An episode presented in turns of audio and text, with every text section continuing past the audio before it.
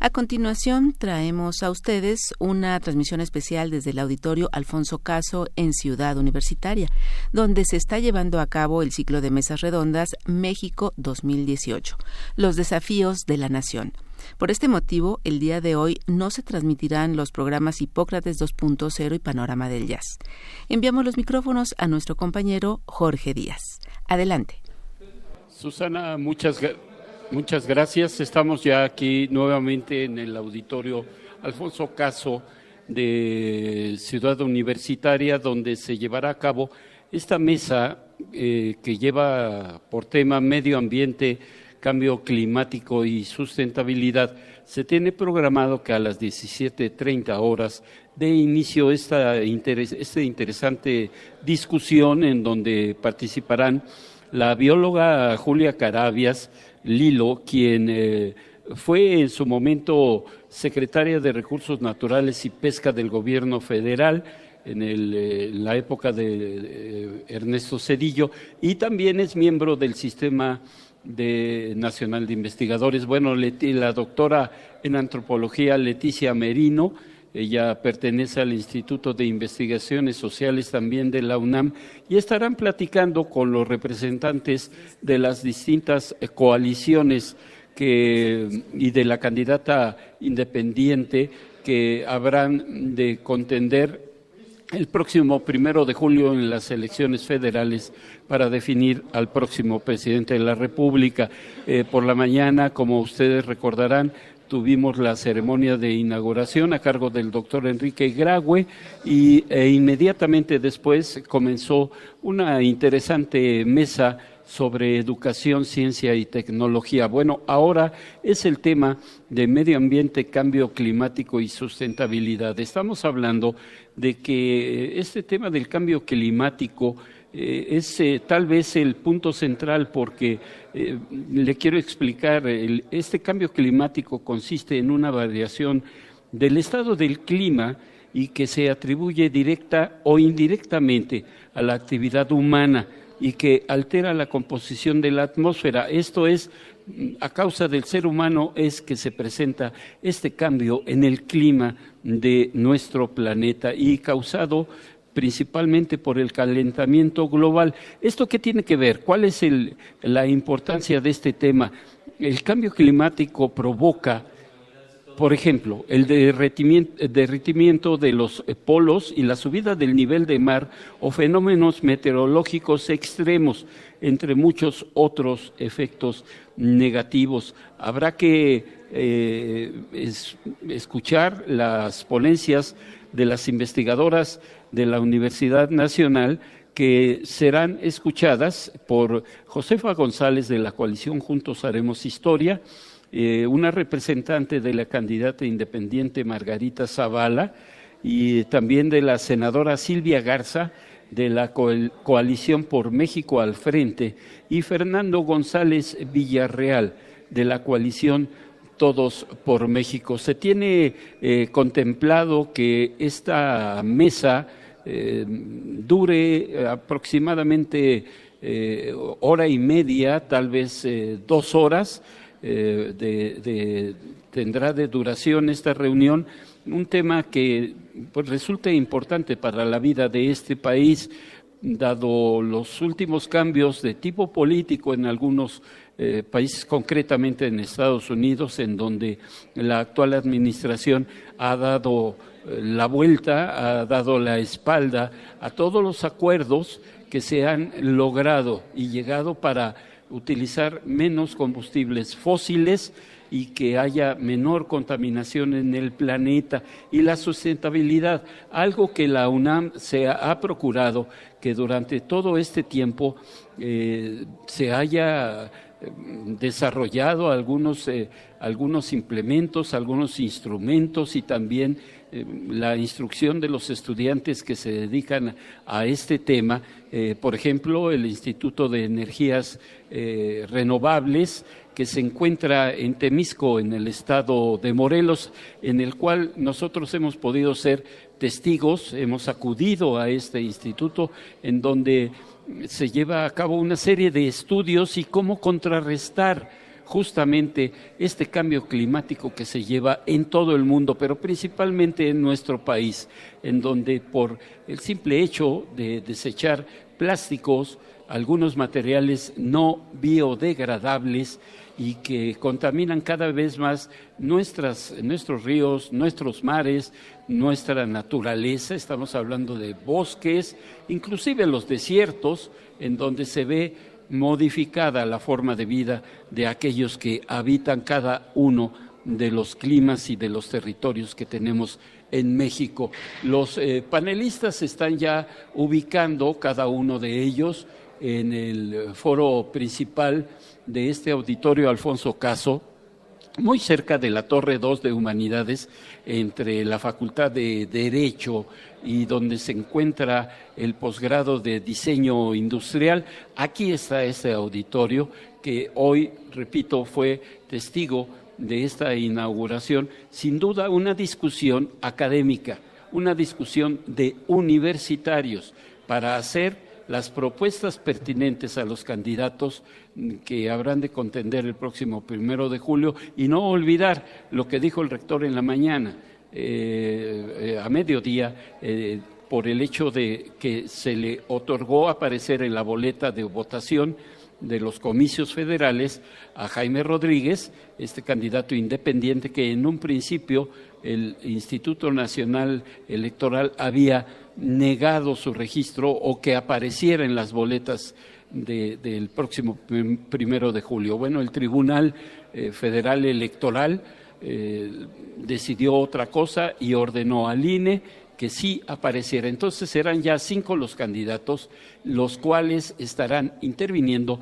tal vez no en este, en este foro, en, este, en esta discusión que se lleva a cabo aquí en la UNAM dentro del ciclo de desafíos eh, de la nación y que se han venido eh, desarrollando sobre distintos temas aquí en la universidad. Habrá de ser en otros foros también, donde también la UNAM participa y que se llevarán a cabo en distintas instituciones de educación superior en todo el país, no solamente en la Ciudad de México, sino en todo el país. Ahí tendrán que, o acudirán, por supuesto, los representantes de todos y cada uno de los cinco aspirantes, ahora ya cinco aspirantes a la presidencia de la República con esa decisión eh, apenas eh, dada a conocer el día de ayer por el Tribunal Electoral. Entonces, estamos a unos cuantos minutos, segundos de que la Mesa Medio Ambiente, Cambio Climático y Sustentabilidad se lleve a cabo. Para mañana le quiero adelantar que eh, en punto de las 12 del día, dentro de esas transmisiones especiales que lleva a cabo Radio UNAM, se tratará otro tema de vital importancia, la pobreza, la desigualdad social y el crecimiento económico que van ligados uno con otro, van de la mano. El crecimiento económico que tiene que ser eh, transmitido, por supuesto, a la población en general y si no se hace de manera correcta, mm, este fenómeno de la pobreza y la desigualdad social persistirán en eh, más adelante si es que no se atiende este desarrollo económico y un modelo justamente que haga que la sociedad mexicana tenga eh, los mismos rangos para todos y todas. Y también por la tarde, el día de mañana, estará la mesa de México en el mundo, algo que está en boca de todos, sobre todo por las decisiones del gobierno norteamericano de ubicar tropas en la frontera norte de nuestro país y algunos otros aspectos también, porque eh, el desarrollo es global. No solamente Estados Unidos, el problema de la migración de Centroamérica hacia México, para, que sirve como paso para llegar a los Estados Unidos, el fenómeno de la migración en otras partes del mundo y que también influyen. Está ya comenzando esta mesa de discusión Vamos a, ella. La maestra Julia Carabias, que nos acompaña, a la, a la, a la doctora Leticia Merino. El doctor Sarucán no puede estar por nosotros por causas de fuerza mayor y yo voy a leer una síntesis de un escrito eh, muy grande que él escribió y que yo traté de hacer una síntesis de la mejor manera posible. Está con nosotros la senadora Silvia Garza, de la coalición por México al frente, el doctor Fernando González Villarreal, de la coalición Todos por México, la maestra Josefa González, de la coalición Juntos Haremos Historia, y el representante de la candidata independiente Margarita Zavala, el maestro Demián Sánchez. Eh, rápidamente les platico la dinámica que vamos a seguir. Las, eh, em, las dos académicas y su servidora, leyendo el texto del doctor Sarucán, harán una primera entrada en la que hablarán de las coaliciones, de todas las coaliciones y de la, de la propuesta de la candidata independiente de una manera general, tratando de enfatizar lo que dijeron y quizá lo que les falta o lo que no están de acuerdo, ¿sí? Y después haremos con, por el azar, sacaremos unos papelitos por los cuales los representantes de la coalición y de la candidata independiente harán una, una eh, respuesta y hablarán, eh, yo creo que de acuerdo a lo que dijeron las, las académicas, para después quizá tener un cierre de las académicas y, por ahí nos vamos a mover. Todo depende del tiempo, yo les he pedido ser muy puntuales y para no eh, tardarnos vamos a empezar. La primera propuesta que, la primera eh, persona que va a hablar es el doctor Sarucán en mi persona, con un texto que él me, me dio y que eh, yo trataré de leer de la mejor manera posible.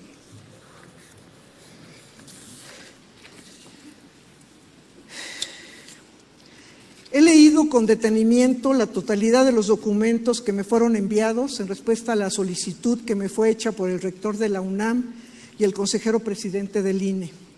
A continuación desgloso lo revisado y hago los comentarios que considero pertinentes. En la plataforma Morena PT Partido Encuentro Social, la plataforma y el programa de gobierno no se separan en el documento presentan la información más sintética de todos los partidos analizados, un total de 26 páginas. Se indican seis propuestas, legalidad y lucha contra la corrupción, combate a la, pobreza, recuperación de la paz, viabilidad financiera, equidad de género, desarrollo sostenible. Se menciona que estas propuestas son transversales para dar sentido integral al proyecto de nación 2018-2024 y consideran la interrelación entre todos los temas y problemáticas que se analizan y entre las propuestas concretas desarrolladas. La propuesta prioritaria, desarrollo sostenible, no está identificada como las anteriores, quizá por un error, sino que sigue como texto corrido de la propuesta de equidad de género y se entremezcla de inmediato con temas de respeto a los pueblos indígenas, sus costumbres, autonomía, recursos naturales, sin alguna relación de lo que el desarrollo sostenible debería considerar para estos grupos sociales.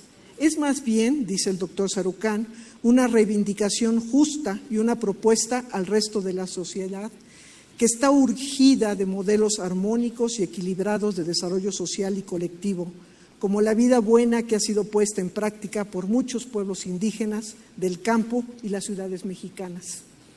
Enseguida, el texto nos refiere directamente al desarrollo sostenible diciendo, la perspectiva del desarrollo sostenible es, en consecuencia, un componente obligado para todas las propuestas contenidas en este proyecto de nación, desde las educativas hasta las de política exterior, pasando, desde luego, por las de política industrial, energética, agraria y social.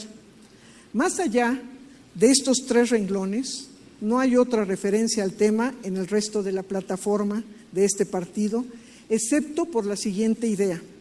Con esa orientación, las propuestas, acciones y medidas del proyecto de nación se enmarcan en el paradigma del desarrollo sostenible.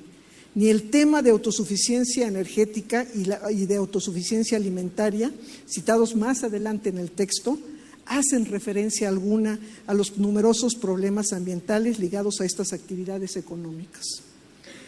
Y aquí acaba con esta plataforma y se inicia lo que él escribió para la plataforma política PAN-PRD Movimiento Ciudadano. La plataforma política de estos partidos, de, estos partidos contiene una introducción intitulada La transformación que México requiere con urgencia y enumera cinco apartados descritos en 49 páginas. Sin embargo, las seis páginas dedicadas a la introducción no se hace referencia alguna a los asuntos ambientales, globales o del país, ni a la importancia de enmarcar las políticas públicas en un desarrollo sostenible. También se observa una fuerte duplicidad entre su plataforma y su programa, por lo que me referiré al programa de gobierno que cubre eh, cinco apartados. Habla del apartado de un programa de gobierno digno, un programa de gobierno con principios, otro un programa de gobierno para la igualdad, un programa de gobierno para la seguridad y un programa de gobierno honesto. La primera de las partes contiene 34 declaraciones, de las cuales la número 14 es pertinente al tema ambiental y dice a la letra, nos declaramos en favor de un desarrollo sostenible que fomente el equilibrio ecológico, que promueva, la responsabilidad ambiental en las acciones individuales y garantice los derechos ambientales de las futuras generaciones. Estamos en contra del predominio de objetivos económicos a costa del medio ambiente. En el apartado de desarrollo de viviendas se expresa que es pertinente reducir la problemática ambiental por la emisión de gases de efecto invernadero por medio del desarrollo de soluciones habitacionales, urbanas, asequibles para la población. En otro momento, en una secuencia referida a puntos sobre empleo y sus características y asuntos de ampliación del acceso a la cultura, se comenta que las políticas de desarrollo en México no han considerado los costos económicos y sociales de la degradación ambiental y que ante esta situación el tema de desarrollo sostenible cobra importancia, ya que debe convertirse en el instrumento transversal del modelo de desarrollo en este país. La política ambiental de México debe dejar de ser reactiva para establecerse como una política con enfoque precautorio y de equidad social a fin de privilegiar la prevención de los riesgos y desastres. Este texto está seguido de una argumentación mezclada entre el impacto de la concentración humana y los grupos indígenas marginados con la degradación ambiental, lo cual es una aseveración confusa y con muy poco basamento en lo que se refiere a las poblaciones rurales o indígenas. De la misma manera, quienes escribieron este texto se adhieren a críticamente con los cálculos del INEGI sobre lo que la degradación ambiental, por cierto, no definida en ninguna de las propuestas, representa en términos de otro medidor muy debatible del bienestar humano, que es el PIB. Al respecto, el doctor Sarucaña añade que quien hizo este análisis olvida mencionar que la mayor parte del rubro presupuestal de medio ambiente está destinado a la Comisión Nacional del Agua, la cual tiene una función muy marginal en el cuidado de los ecosistemas, su conservación y manejo lo cual está en el meollo de las responsabilidades de la Semarnat. El texto del programa de gobierno de la coalición PAN, PRD y Movimiento Ciudadano continúa diciendo que están convencidos de que el bienestar de las personas y la protección del medio ambiente deben ser claramente fundamentales en un modelo de desarrollo integral, incluyente y sostenible, basado en el respeto a la naturaleza y a las comunidades. Por tanto, la coalición por México al frente propone varias acciones concretas de las cuales solo menciono las siguientes. Poner al desarrollo sostenible en el centro de la estrategia del desarrollo nacional. Fortalecer el marco jurídico y las instituciones encargadas de salvaguardar los ecosistemas del país, revertir su degradación y cuidar el medio ambiente y la protección de animales. Propiciar el reagrupamiento y fusión en el país de los municipios poco poblados o dispersos para garantizar su viabilidad política y su desarrollo económico y social sostenibles.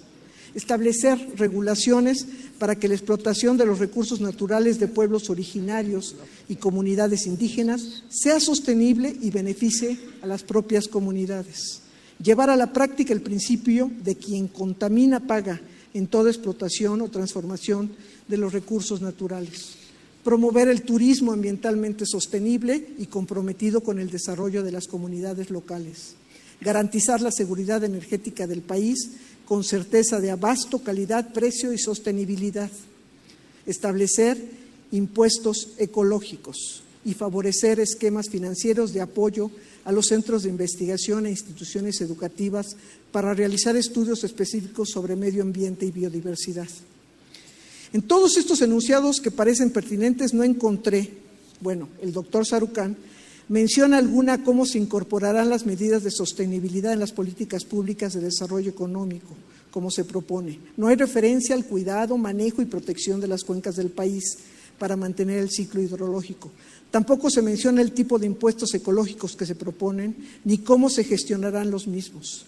En lugar de proponer funcionar asentamientos humanos pequeños, ¿por qué no pensar en dotar a esas comunidades de, apoyos para desarrollar empresas sociales con el uso de sus recursos naturales? Y aquí acaba esta plataforma y continúa con la plataforma PRI, Partido Verde Ecologista Nueva Alianza. Al igual que el documento de Morena, esta su plataforma y el programa de gobierno están unidos en un solo texto. El documento inicia propiamente con la enumeración de los cinco ejes centrales del programa, que se convierten en capítulos cada uno y en tres causas transversales, desarrollo sostenible, igualdad de género sustantiva y apuesta por la juventud. En el desarrollo de los cinco, cinco, ejes se hace referencia a la preservación de la estabilidad macroeconómica y se habla de ampliar la disponibilidad de energía impulsando las fuentes limpias. En otro punto se indica la importancia de apoyar al campo y detonar nuestro potencial agroalimentario de manera sustentable. Sin embargo, hay una expresión errónea, no sé si voluntaria o no, de que el campo es un ente mucho más amplio que los campos arados, ya que según ellos incluye todo el territorio no construido por los seres humanos, ya que se expresa que debemos rescatar nuestro campo, repoblar nuestros bosques, cuidar nuestros recursos pesqueros y reducir la dependencia agroalimentaria, lo cual es totalmente incorrecto. También se refieren a la importancia de fomentar el desarrollo turístico buscando nuevas oportunidades de negocio con un enfoque regional. Más adelante se menciona la necesidad de transitar hacia formas de producción y consumo responsables que incorporan la gestión eficiente de recursos naturales de modo sostenible.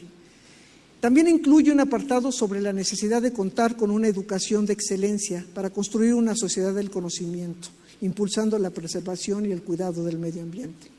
Algo muy cierto que menciona esta coalición es que el cuidado del ambiente no es una política pública específica que puede ser asignada a una sola dependencia gubernamental, ni siquiera al Estado mexicano o incluso solo a nuestro país, sino que se trata de un desafío global. La coalición indica varias líneas de acción en el tema de desarrollo, las cuales solo presentaré cinco. Promover la adopción de políticas con enfoque de sostenibilidad en todos los sectores, promover la, adaptación ante el cambio climático, promover la producción y el uso de energías limpias, al igual que la eficiencia energética, desarrollar nuestro talento especializado y promover la investigación e innovación en temas ambientales y mejorar la gestión integral y sustentable del agua.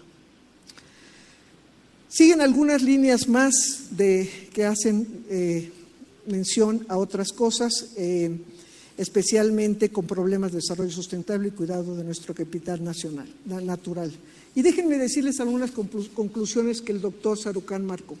Él dice, dentro del concepto de que toda política pública en nuestro país, o para ese caso en cualquier país, debe estar sustanciada en los resultados del conocimiento derivado de la investigación acerca de nuestros recursos, las posibilidades y las limitaciones físicas que acotan el desarrollo de nuestro país y la urdimbre social que mantiene a nuestra población en su cultura, su historia, sus circunstancias, hubiese sido muy deseable conocer la forma en que la problemática ambiental y el camino firme hacia el desarrollo sustentable se convertirán en eje del desarrollo económico, social y de bienestar de los mexicanos. Me parece indispensable asumir que sin el capital natural de nuestro país no hay forma de mantener ningún desarrollo sostenido de la economía y del bienestar humano. Sin embargo, esto no está expresado y creo que ni tampoco entendido, más que en el mejor de los casos en un par de las plataformas en acciones bien intencionadas, pero no engarzadas de manera estructurada que den muestra de una política de gobierno bien definida. Afirmar que el desarrollo sustentable debe ser una acción transversal es una buena intención, pero debe reflejarse en una política pública central que asegure que esto ocurre, lo cual yo no veo. A lo mejor es mucho esperar que este deseo pueda expresarse en documentos como estos, pero me parece que una expresión más coherente y clara al respecto es justamente lo que ayuda al electorado a tomar una decisión tan importante como la que tomará el primero de julio. Él acaba diciendo, pero al menos sería ideal que los ciudadanos que irán a votar el día de las elecciones hayan revisado y estudiado estos documentos que expresan, aunque sea de manera sucinta, cuáles son, desde la óptica de los candidatos, los principales problemas que enfrenta nuestra nación y cómo piensan atacarlos. Esto daría a los ciudadanos elementos más adecuados que el ruido político de las campañas para valorar la visión de cada uno de los candidatos y así realizar una decisión mejor informada sobre quién debe asumir la responsabilidad de guiar a nuestro país en los siguientes seis años. Sé que estoy, dice el doctor Sarucán, pidiendo algo cercano a lo utópico, pero es lo que debería ocurrir en una nación donde la civilidad y la ciudadanía informada actuara como debe de actuar. Ojalá ese fuera el caso. José Sarucán Kermés. Gracias.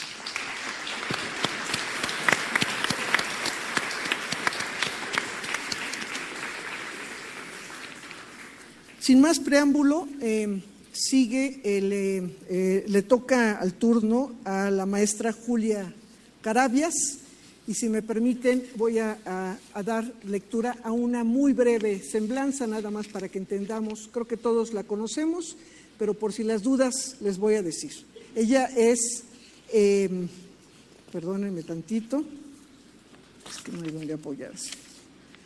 Realizó sus estudios de posgrado en la Facultad de Ciencias de la UNAM, ha impartido cursos en la Facultad de Ciencias y en otras instituciones académicas en materia de ecología, manejo de recursos naturales, restauración ambiental, conservación de ecosistemas y políticas públicas. Ha publicado una centena de textos entre libros, capítulos de libro y artículos en temas que van desde la regeneración de selvas tropicales, restauración ambiental, manejo de recursos naturales, ecología y sistemas productivos, cuentas patrimoniales, cambio global, pobreza y medio ambiente, manejo del agua, conservación de ecosistemas y política ambiental. Ha sido miembro y ha presidido las más importantes organizaciones ambientales internacionales. Fue presidenta del Instituto Nacional de Ecología, secretaria del Medio Ambiente Recursos Naturales y Pesca también. Ha recibido diferentes distinciones y premios. El premio Getty, otorgado por la World Wildlife Fund, el Premio Campeones de la Tierra por el Programa de Naciones Unidas para el Medio Ambiente, la Medalla Belisario Domínguez por el Gobierno de México por conducto del Senado de la República y el Premio de Ecología y Medio Ambiente Miguel Alemán Valdés, entre otros. Sin más preámbulos, maestra Julia Carabias, bienvenida y gracias. muchas gracias. Está apagado.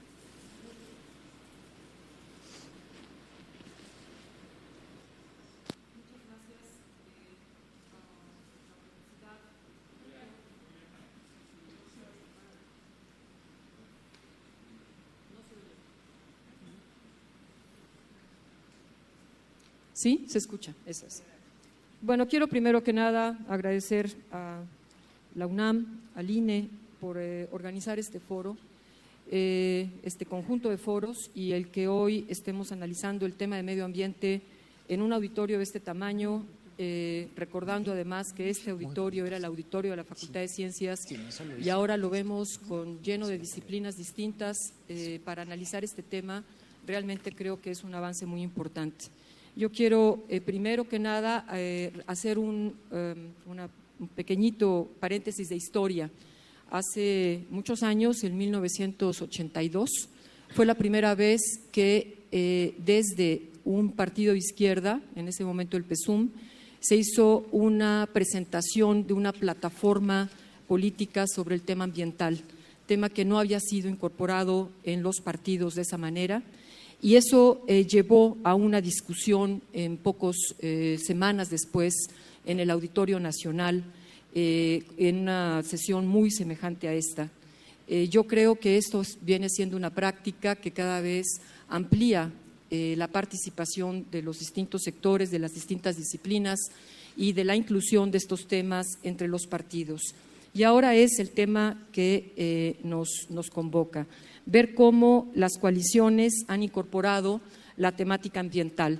con la finalidad de que eh, se pueda iniciar un análisis, de que los eh, ciudadanos podamos conocerlo con más detalle, que los ciudadanos, como dice en su parte final el doctor Sarucán, tengan una mejor posibilidad de elegir a sus gobernantes, pero yo sumaría una cosa, con la finalidad de que sea quien sea quien vaya a gobernar este país eh, en el siguiente periodo, eh, el tema ambiental esté eh, colocado como uno de los ejes centrales y que de los debates que puedan surgir aquí de manera propositiva y sumando muchas buenas propuestas y señalando omisiones, podamos ir construyendo una plataforma ambiental para ser incorporado en lo que a mí me gustaría algún lado, en algún momento poder escuchar, leer y saber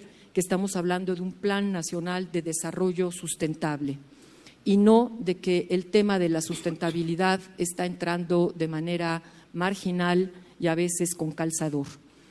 Eh, yo me voy a referir a las cuatro plataformas y lo voy a hacer por los nombres de la coalición para evitar eh, la repetición constante de los nombres de los partidos porque mi presentación no va a ir plataforma por plataforma, sino tema por tema de cómo ha sido abordado por las distintas plataformas.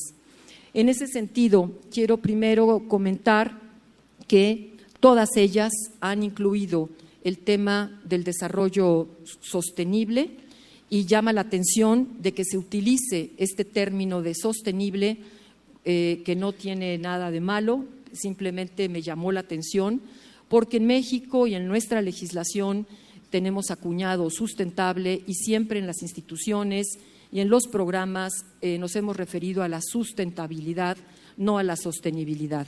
En ese sentido, quisiera simplemente señalar que la coalición Todos por México dice que habrá un enfoque sustentable y sostenible, lo cual en ese sentido es repetición y a partir de ahora me voy a referir al término como sustentable independientemente de cómo lo haya señalado cada plataforma. Ahorra mucho en mi intervención lo que el doctor Sarucán ha planteado, en donde minuciosamente, como es su análisis eh, en todos los temas que él elabora, eh, ha recorrido cada plataforma.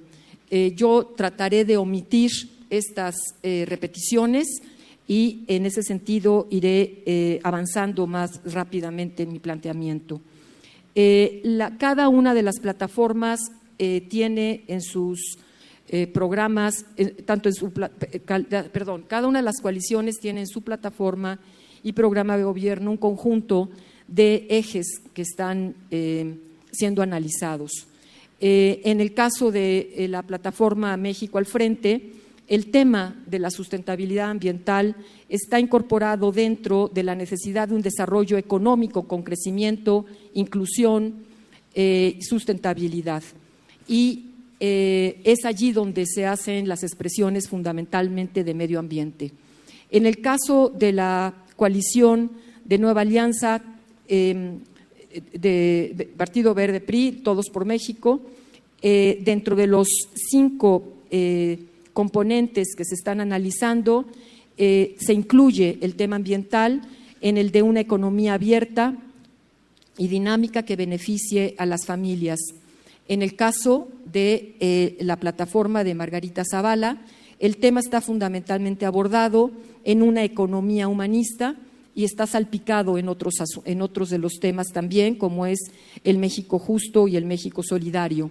Y en el caso de la plataforma de Juntos Haremos Historia, eh, me sorprende también que dentro de los 17 temas que se analizan, de siete apartados que hay, el tema eh, ambiental quedó brevemente señalado en el tema de equidad de género.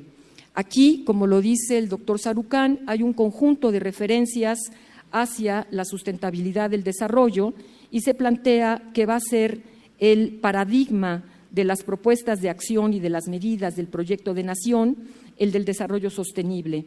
Hace las referencias ya señaladas hacia la necesidad de la participación de los pueblos indígenas, que después llama pueblos originarios, y eh, menciona un tema de la necesidad de incrementar la productividad agrícola sin mencionar tema alguno que tenga que ver con el tema ambiental.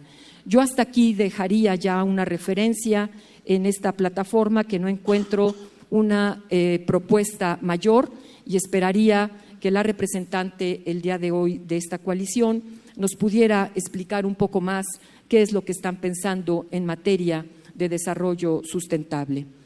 Eh, voy a analizar, por lo tanto, eh, a continuación los temas de manera em, eh, tomando las distintas plataformas. Y después de este planteamiento general que ya ha sido abordado, quisiera tocar el tema que en las em, tres plataformas que me toca todavía por mencionar está presente, que es el tema del cambio climático. El tema del cambio climático en eh, Todos por México se está refiriendo a la necesidad de eh, empujar hacia fuentes alternas, fuentes limpias eh, y fortalecer medidas para reducir emisiones de contaminantes en los sectores más contaminantes. No hay mayor especificidad en cómo abordar los distintos eh, problemas y las fuentes diferentes de los gases de efecto invernadero. En este sentido, eh, toca el tema. Pero eh, hace un poco más énfasis en el tema de la adaptación al cambio climático.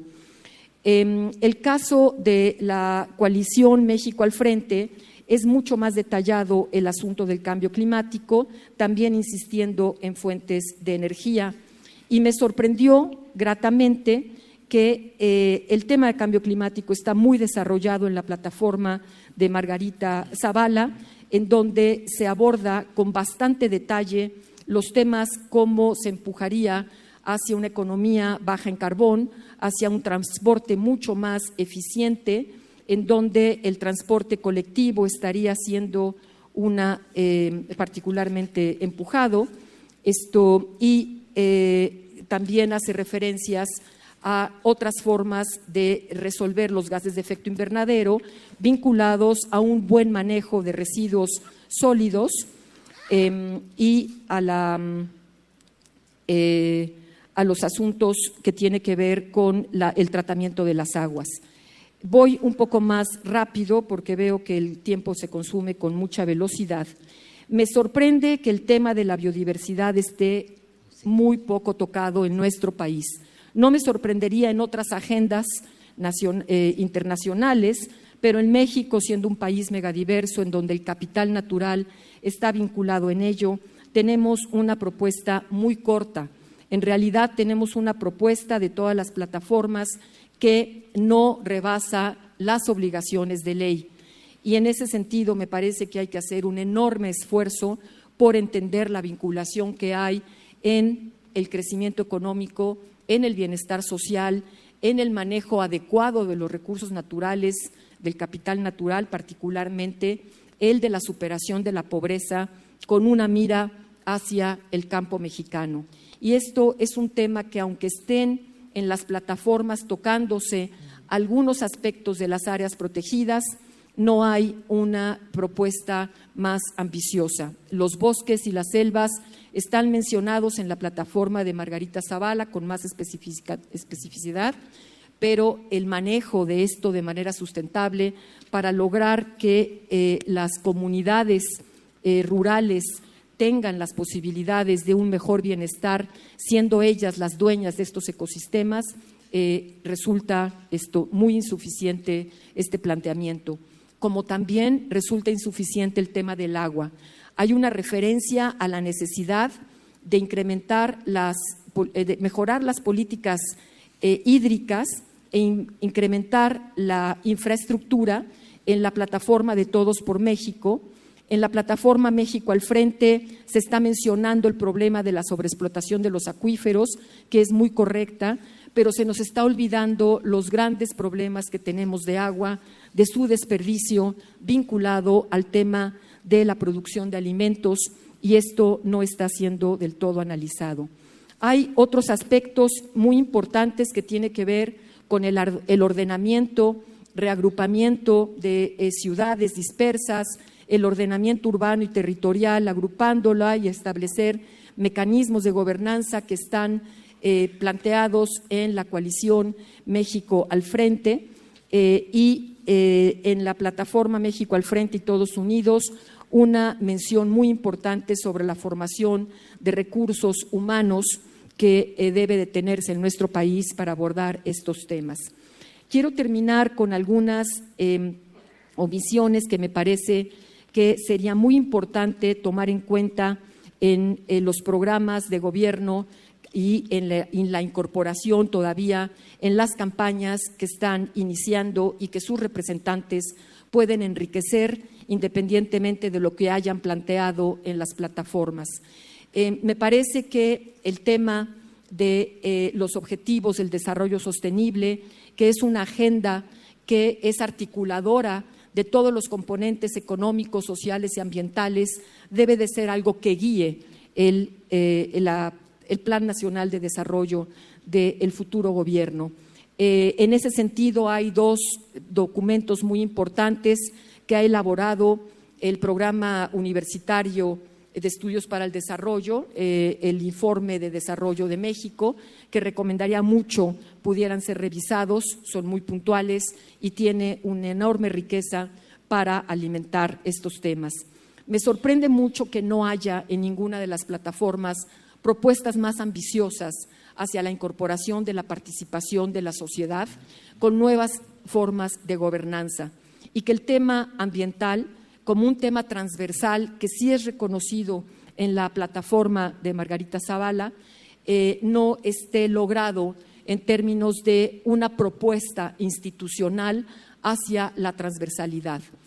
Las nuevas instituciones y políticas que nuestro país requieren necesitan de incorporarse con el tema ambiental, económico y social de manera conjunta. Tenemos que hacer un desarrollo de menor impacto en el medio ambiente, pero que además este desarrollo y este crecimiento a partir del capital natural nos esté ofreciendo empleos, nos esté ofreciendo ingresos, nos esté ofreciendo un bienestar para la población y que ello no puede concebirse sin la parte ambiental. No hay desarrollo si no es un desarrollo sustentable. Y en ese sentido está faltando mucha más fuerza de tener de manera transversal el entendimiento de este componente en todos los otros temas que tiene que ver con la democracia, con la justicia, con la corrupción y el tema ambiental es un tema que cruza todos ellos. Ojalá haya posibilidades eh, por parte de estas coaliciones de seguir revisando el tema, de incorporarlos con mucha mayor eh, seriedad y que logren eh, transmitirlo para que sea cualquiera de estas coaliciones quien sea la vencedora en nuestro país para gobernar, incluyan este tema como el tema lo requiere ante una situación crítica ambiental que vive nuestro país.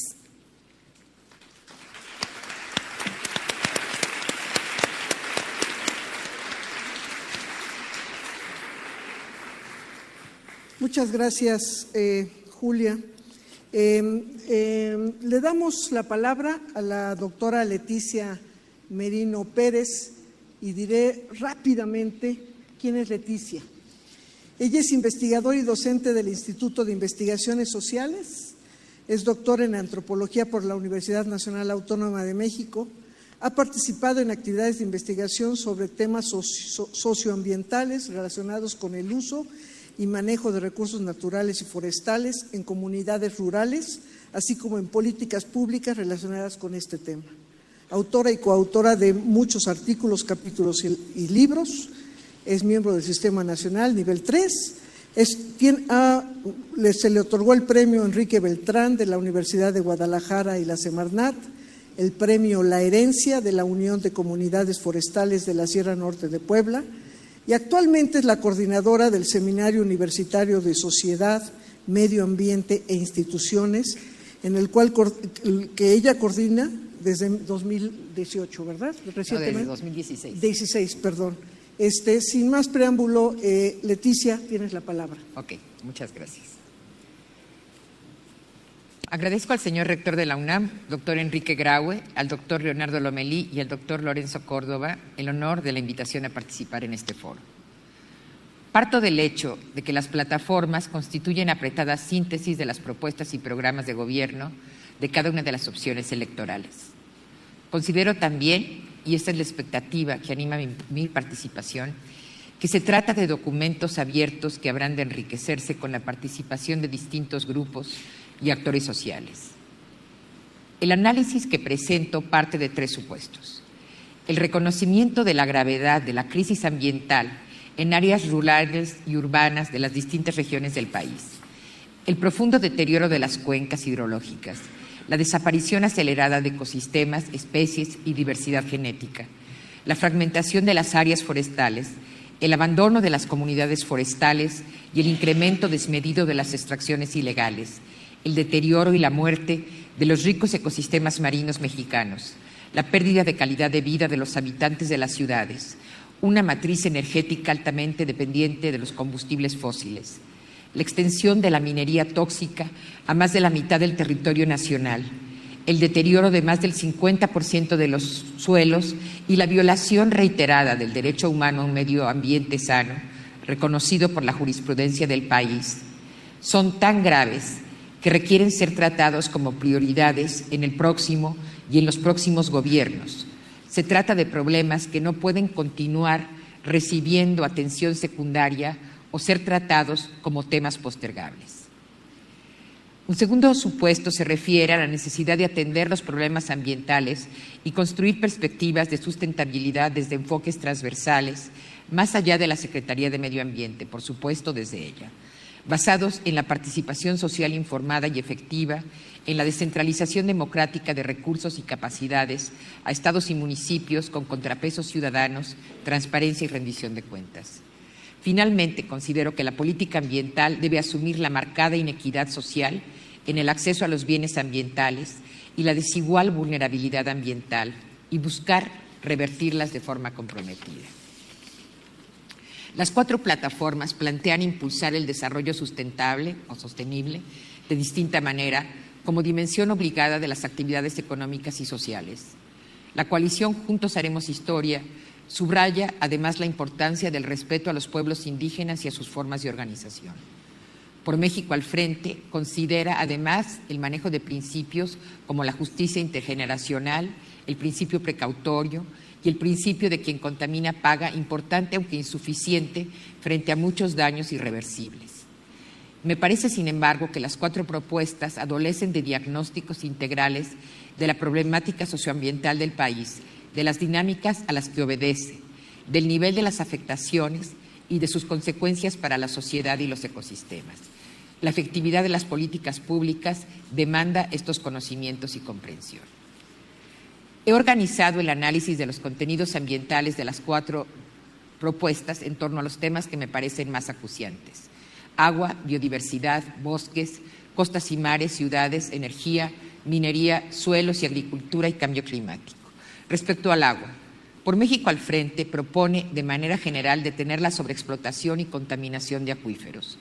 Todos por México propone desarrollar e instrumentar una política hídrica que promueva el manejo integral y sustentable del agua en cuencas y acuíferos con la participación de sociedad y autoridades, el consumo racional del agua, la construcción de infraestructura hidráulica y el desarrollo de mecanismos de captación y potabilización. La candidata independiente propone el tratamiento del 80% de las aguas residuales, que en la actualidad es de alrededor de 20%. Estas propuestas, bueno, la plataforma de Juntos Haremos Historia no aborda el tema del agua. Estas propuestas no consideran el abandono de la gestión de cuencas por parte de las últimas administraciones federales, ni la marcada desigualdad en el acceso al agua entre regiones, sectores productivos y sectores sociales, en detrimento del derecho humano al agua de la mayor parte de la población reconocido por la propia Constitución. Es importante que las cuatro plataformas incorporen temas hasta hoy no mencionados como el abasto a los poblados rurales, la falta de calidad de las aguas superficiales y la insuficiencia normativa en este sentido, las aguas subterráneas, el impacto de megaproyectos agroindustriales, inmobiliarios y extractivos y la falta de capacidad de monitoreo y cobro a concesionarios por parte de Conagua. En biodiversidad y bosques, como señalaba la doctora Carabias, las propuestas son, eh, son escuetas. La coalición Todos por México plantea combatir la deforestación y promover el manejo forestal, expandir las, áreas naturales protegidas y la protección de animales. La campaña de la candidata independiente propone cuidar los bosques y selvas mediante programas de pago por servicios ambientales y combatir la tala ilegal. Por México al frente, la explotación de los recursos naturales de los pueblos originarios y comunidades sostenible y en beneficio de ellos y que el país cumpla sus compromisos internacionales en tema de biodiversidad. Juntos haremos historia, no toca los temas ni de biodiversidad ni de territorios forestales. Es importante añadir propuestas relacionadas con la gestión y fortalecimiento de las áreas naturales protegidas, el impacto de las actividades extractivas en ellas y en los territorios forestales que deja de lado la legislación actual y que en su mayoría son propiedad comunitaria, la degradación de la agrobiodiversidad y la diversidad genética, las experiencias comunitarias de manejo forestal sostenible y conservación y las dinámicas contemporáneas de la deforestación que han cambiado considerablemente en los últimos 30 años y que se refieren en gran medida a la sustitución de áreas forestales, por plantaciones agroindustriales de soya, de biocombustibles y de aguacate. El problema de las costas, las condiciones de las costas y mares no son tratados por ninguna de las coaliciones, a excepción de Todos por México, que se refiere escuetamente a la protección de los mamíferos marinos. Los graves problemas de las costas y mares son un tema ausente en las cuatro plataformas. En este campo, que incluye 17 de las 32 entidades federativas, es importante trabajar en torno a la estructura desigual del sector pesquero con pescadores artesanales en condiciones de pobreza y la pesca industrial favorecida largamente por la política pública, la sobrepesca y el agotamiento de las pesquerías, el incremento de la temperatura del mar y su acidificación, la contaminación por hidrocarburos, plásticos y microplásticos que ponen en riesgo el futuro de los océanos y la propia viabilidad de la vida en el planeta. Sobre ciudades, se estima que el día de hoy 78% de la población vive en ciudades. De ahí la importancia de que las propuestas electorales aborden plenamente los temas ambientales urbanos que afectan directamente las condiciones de vida de la mayoría de la población. Por México al frente plantea desarrollar un nuevo modelo urbano bajo criterios de sustentabilidad y resiliencia, basado en la coordinación intergubernamental y el cumplimiento de los planes de ordenamiento bajo criterios de sostenibilidad, viabilidad y resiliencia. Todos por México propone mejorar la calidad de vida en las ciudades, incluyendo la mejora de la calidad del aire. Juntos haremos historia, no aborda estos temas en su plataforma electoral. La candidata independiente desarrolla más, propone ciudades compactas, conectadas y sustentables, la densificación urbana, el mejoramiento del transporte público, horarios escalonados en las oficinas de gobierno y reducción de la contaminación.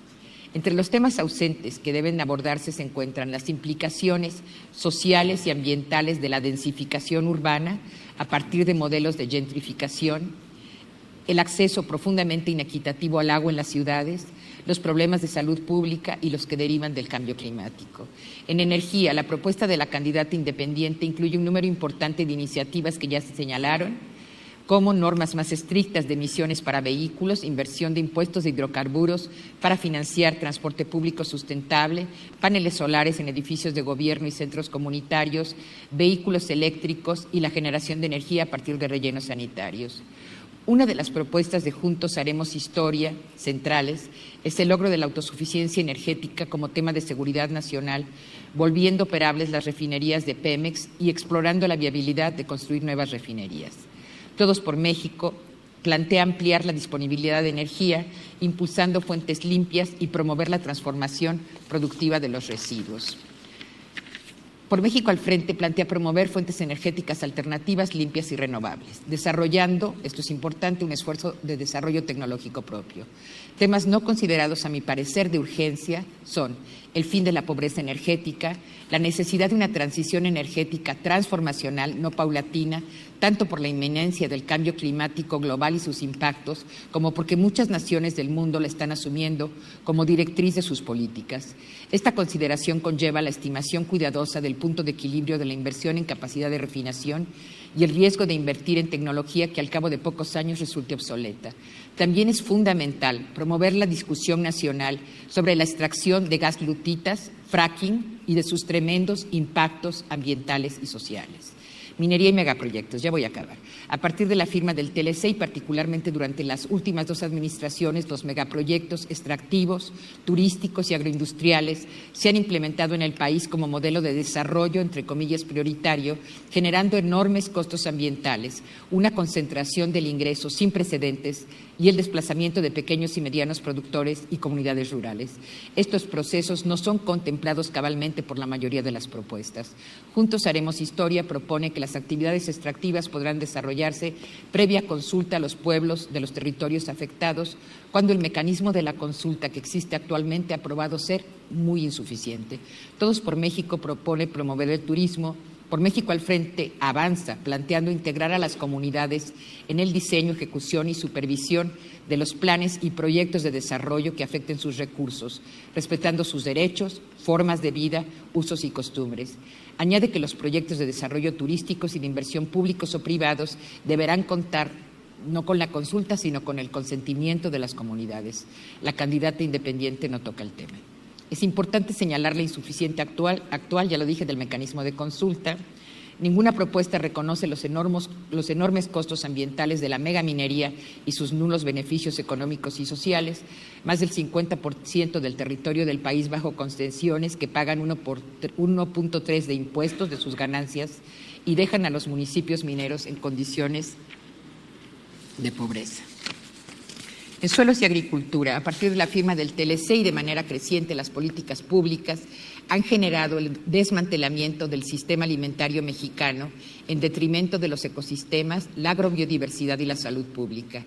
En este sentido, Juntos Haremos Historia sostiene que el campo ha sido víctima de descuido del gobierno, que se ha traducido en pérdida de la autosuficiencia alimentaria y propone que es imperativo reducir la dependencia de México en los principales productos agrícolas. Todos por México plantea apoyar a pequeños productores de forma sostenible y el derecho a la alimentación. La plataforma de la candidata independiente y la de Por México al frente no abordan el tema de suelos y agricultura. Me parece imprescindible replantear la política de beneficio a los grandes productores de exportación y a las industrias alimentarias, diez de las cuales controlan 80% del consumo nacional sus gravísimos impactos en los suelos, 50% de los cuales sufren deterioro grave, y sus impactos en la pérdida de agrobiodiversidad y de cuerpos de agua. Por último, en cuanto a cambio climático, Todos por México plantea desarrollar medidas de adaptación ante el cambio climático, fortalecer los sistemas de protección civil y la infraestructura para proteger la población.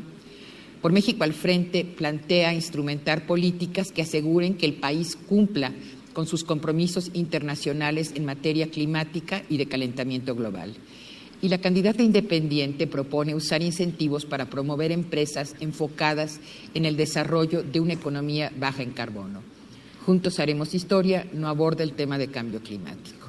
Considero que la política pública climática debe balancear las medidas de mitigación, reducción de emisiones, que se refiere a los compromisos internacionales y las de adaptación a los impactos del cambio climático y en este sentido requieren partir del diagnóstico de las condiciones actuales de vulnerabilidad al cambio climático en las distintas regiones del país que hasta ahora está ausente, en estas propuestas. Pues agradezco la atención a ustedes y quiero decir que estas propuestas y estos comentarios no son exclusivamente, no son de mi autoría, son el resultado de un trabajo colegiado que hemos desarrollado en el Seminario de Sociedad, Medio Ambiente e Instituciones. Aquí están presentes dos de los coautores, el doctor Adrián Fernández, el doctor eh, Adalberto Noyola, que nos estamos dando a la tarea de presentar a la opinión pública y a las plataformas electorales. Y agradezco mucho la oportunidad de expresar estos puntos de vista.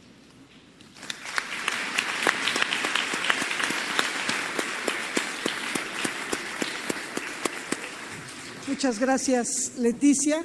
Ahora eh, vamos a dar eh, tiempo para que los representantes de las coaliciones y de la candidata independiente puedan responder un poco a estas, eh, estas reflexiones, a estos puntos que nos virtieron Julia la Leticia y el doctor Sarucán. Para hacerlo de una manera transparente, este, en este recipiente están los nombres de las tres coaliciones y de la candidata independiente. Y le voy a pedir a una mano, no santa, sino santísima, que por favor Ah, lo saque y en, y en el orden que salgan este, estarán, serán sí sus no intervenciones. Te la guardé. Gracias. Es, en- en- hablará en primer lugar la coalición Juntos Haremos Historia. En segundo lugar, ¿ya sacaste papelito? En segundo lugar,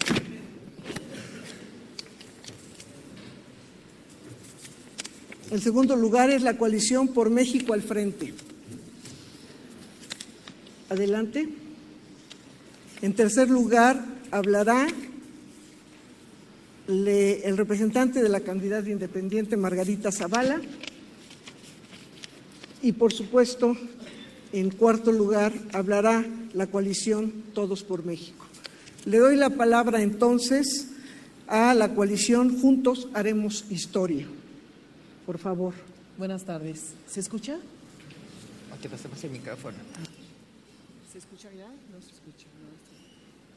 El micrófono. La maestra Josefa González, por favor. ¿Qué tal? Muy buenas tardes. ¿Se escucha? El inhalable. Ah, ahora sí se escucha. Ok, muchísimas gracias a todos. Muchísimas gracias por la invitación. Y sobre todo, muchísimas gracias a los jóvenes aquí presentes, porque ustedes son también actores de este cambio ambiental que estamos viviendo. Su opinión es muy importante y su conocimiento y su involucramiento en este ámbito es fundamental. Ah, tengo varios puntos. El documento que presentamos es un documento dinámico que hemos estado enriqueciendo. Este es un primer documento que se ha ido enriqueciendo, que ha ido creciendo y con la participación de la ciudadanía, de los grupos, de los expertos, de los académicos, hemos formado y seguimos teniendo foros diferentes en donde nos enriquecemos con foros especiales de la gente que más sabe, que más conoce. Entonces, sí, es un primer em, acercamiento este documento, pero como comenté, sigue, sigue creciendo. En cuanto a cambio climático, quiero comentar que para nosotros es fundamental el cumplimiento de nuestras metas del Acuerdo de París. Es algo que tenemos y debemos que hacer porque es una mm, es un compromiso internacional y tenemos que llegar. En cuanto a los residuos sólidos, estamos explorando en este momento ir un poco más allá de los rellenos sanitarios. Hay tecnología moderna que se está usando en Europa, en Suecia, que tenemos que utilizar para modernizar nuestros sistemas y, como dije, ir mucho más allá del relleno sanitario. El relleno sanitario es algo que ya no se usa en muchos lugares, en muchos lados de Europa, de Asia, hay tecnología que además genera energía que no es con base a hidrocarburo. Eh, también hemos tenido reuniones con este sector y resulta muy interesante, lo vamos a impulsar siempre y cuando estas tecnologías sean positivas, limpias. También de las, sobre las energías renovables, es muy importante puntualizar que para nosotros es fundamental, es importantísimo para el gobierno de Andrés Manuel López Obrador el fomento y la utilización de energías renovables. Esto tenemos un fondo muy importante, bastante generoso en el presupuesto que ya estamos manejando también para fomentar, apoyar y que estas energías lleguen a más personas y sobre todo a los más desposeídos y a los más necesitados, al igual que programas de captación de agua pluvial. Para todo esto no tenemos, no contamos con un gran presupuesto, pero vamos a hacer uso y vamos a pedir cooperación internacional. Entonces queremos trabajar con diferentes países, con diferentes organismos que nos van a dar el apoyo económico y para esto necesitamos a la sociedad civil a las asociaciones, que son los que van a implementar y los que van a ejecutar estos recursos.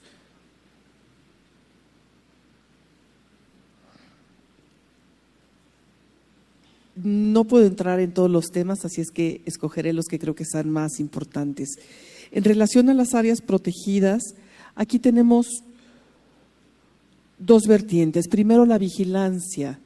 Ahorita es insuficiente la vigilancia y el presupuesto que hay sobre áreas protegidas. Hay áreas protegidas que ni siquiera tienen un plan de manejo hay áreas protegidas que no tienen un representante. Realmente el decretar áreas protegidas no es suficiente. Decretar por decretar no protege, no salva, no restaura.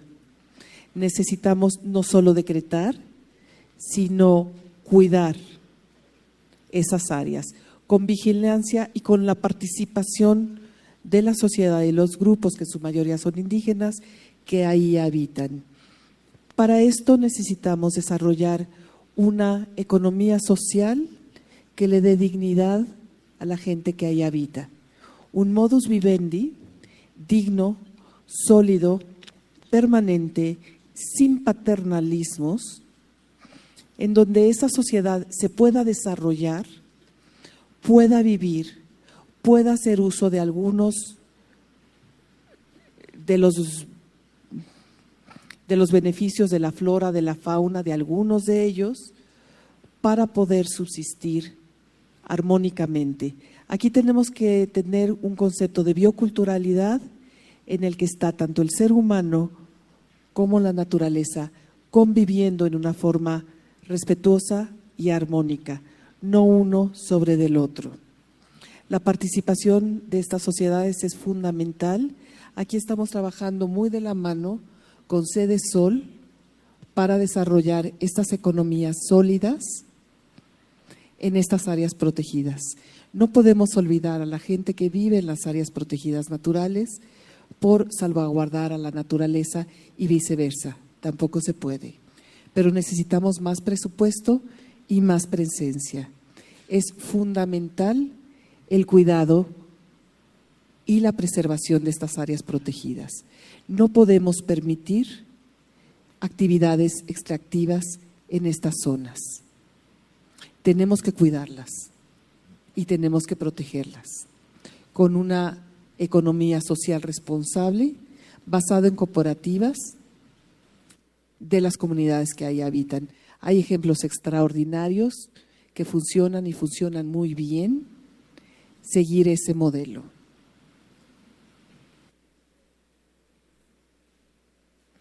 En cuanto al desarrollo sostenible, quiero comentar que también en cuanto a lo forestal, tenemos un programa muy ambicioso de reforestación, pero también basado en las comunidades, que traiga un beneficio a las comunidades, que vaya a la gente. Otra vez basado en la economía social, que las personas, que las comunidades, que las cooperativas cuiden estos árboles, que tengan un valor económico para que aporten a las comunidades y a la vez cuidamos y restauramos nuestro medio ambiente, captando agua, protegiendo a la, biodiversidad y creo que Anton, todavía no se me acaba. Entonces, nuestro, nuestro plan forestal lo vamos a hacer con AFOR y Sol, mano a mano. Vuelvo al mismo concepto, dejar el paternalismo, dejar el asistencialismo y dar a las comunidades una economía sólida. Y como lo decía el doctor Sarucán también, si no, bueno, lo planteamos de una forma diferente, pero si no hay justicia social, no hay, no puede haber un rescate del medio ambiente, un rescate y un respeto del medio ambiente. Necesitamos las dos. No podemos olvidar la justicia social si queremos tener un medio ambiente justo y sano.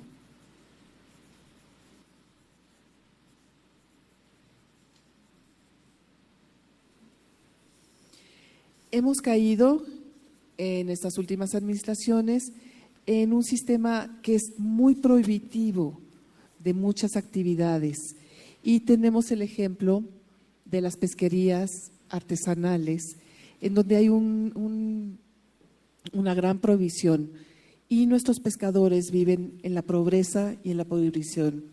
Tenemos que regresar a permitirles, a regresarles lo que es suyo. Las pesquerías artesanales son sumamente importantes, se pueden hacer con gran respeto, con gran sustentabilidad y con un desarrollo económico. He estado con las comunidades, he estado con los pesqueros. Es impresionante, es dolorosísimo la forma y la pobreza en la que habitan. No podemos seguirles prohibiendo. Podemos seguirlos apoyando con redes, con sistemas, con formas que no dañen al medio ambiente, pero por favor que no sigan viviendo en la pobreza. Es en serio doloroso para aquellos los que conocemos México y los que visitamos a nuestros pescadores y a nuestros habitantes. Ah, quiero agradecerles muchísimo su paciencia, su presencia y su escucha.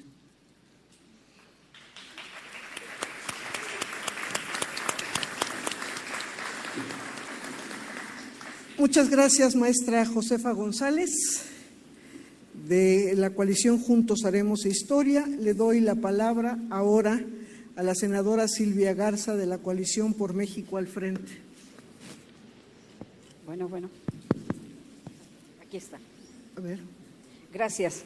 Muchas gracias por la invitación al doctor Lorenzo Córdoba, presidente del Instituto Nacional Electoral, al doctor Enrique eh, Luis Grau, rector de la UNAM, a la queridísima doctora Julia Carabias, a la doctora Leticia Merino, doctora Patricia Dávila, y también a los representantes de las diferentes coaliciones y el representante de la candidata independiente. Aplaudo esta iniciativa del INE y la máxima casa de estudios para darnos la oportunidad de estar en contacto con la comunidad universitaria para informar de nuestras propuestas. Lo que requerimos en México hoy es un crecimiento económico incluyente que combata la desigualdad y genere la igualdad de oportunidades, distribuya los beneficios con justicia, equidad y respetando el medio ambiente. Necesitamos un nuevo modelo de Estado, la coalición por México al frente, integrada por los partidos PAN, PRD y Movimiento Ciudadano, encabezada por nuestro candidato a la presidencia de la República, Ricardo Anaya Cortés, propone cinco ejes y por el tiempo solamente me voy a dedicar a hablar del cuarto, la necesidad de un desarrollo económico con crecimiento, inclusión social y sostenibilidad. Si bien nuestra plataforma tiene un apartado dedicado a los temas ambientales, a lo largo y ancho del documento se reconocen con claridad la transversalidad del medio ambiente de diferentes sectores.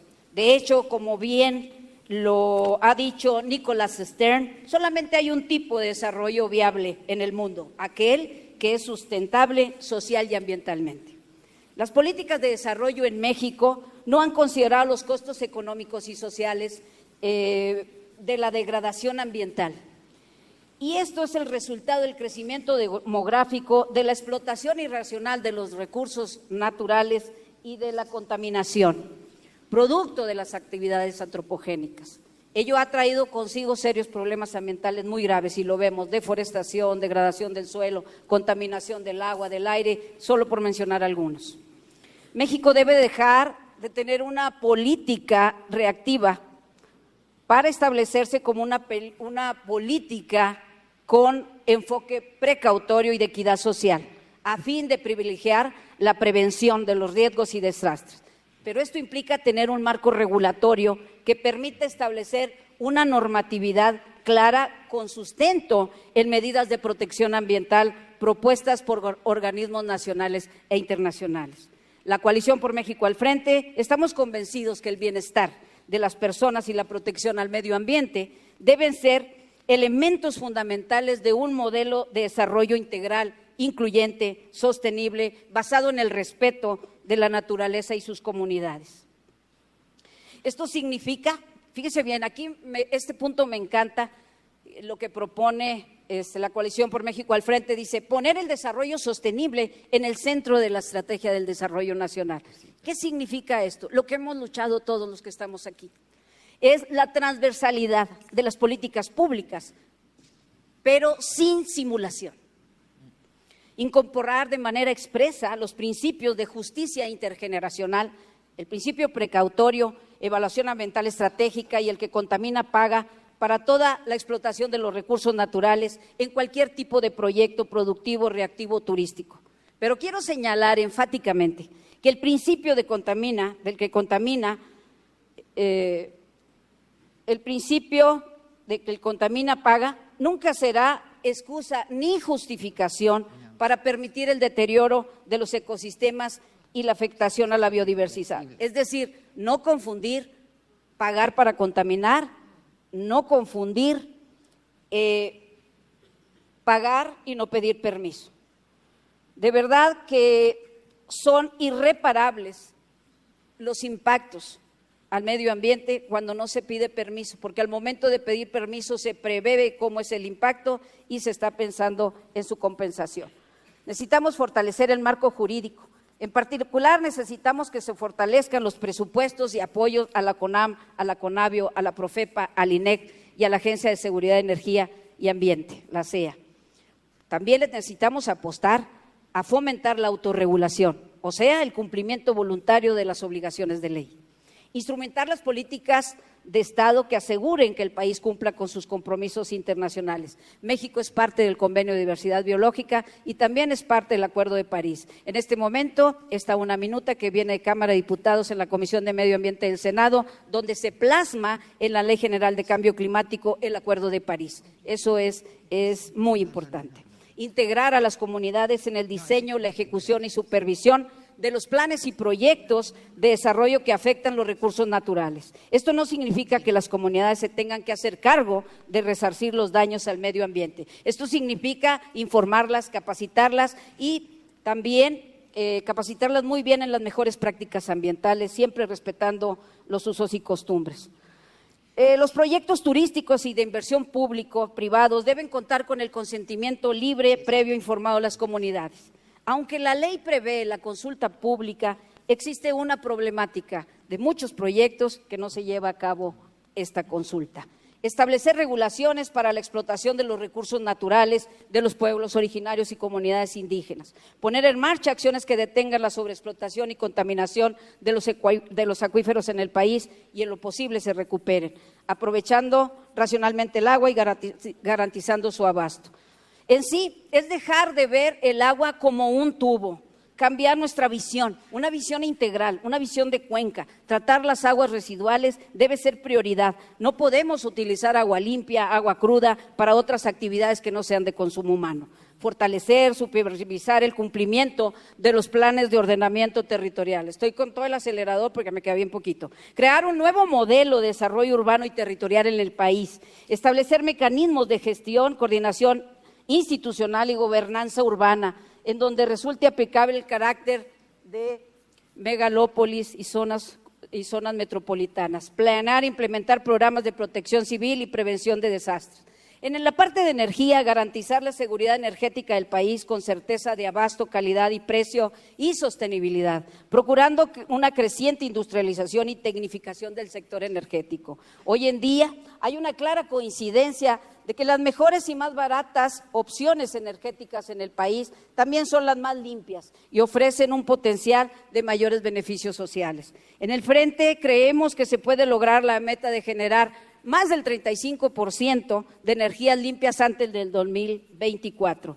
Desarrollo urbano y sostenible, desarrollar soluciones habitacionales, urbanas, asequibles para la población, localizadas en zonas que permitan reducir los tiempos de traslado en los hogares y los centros de actividad laboral en otras. Una mejor planificación urbana y una adecuada infraestructura que permitan disminuir las emisiones contaminantes de los gases de efecto invernadero, así como una mejor calidad de vida al disminuir los tiempos de recorridos. Quiero dejar claro que estos son algunos de los planteamientos más importantes de nuestra plataforma.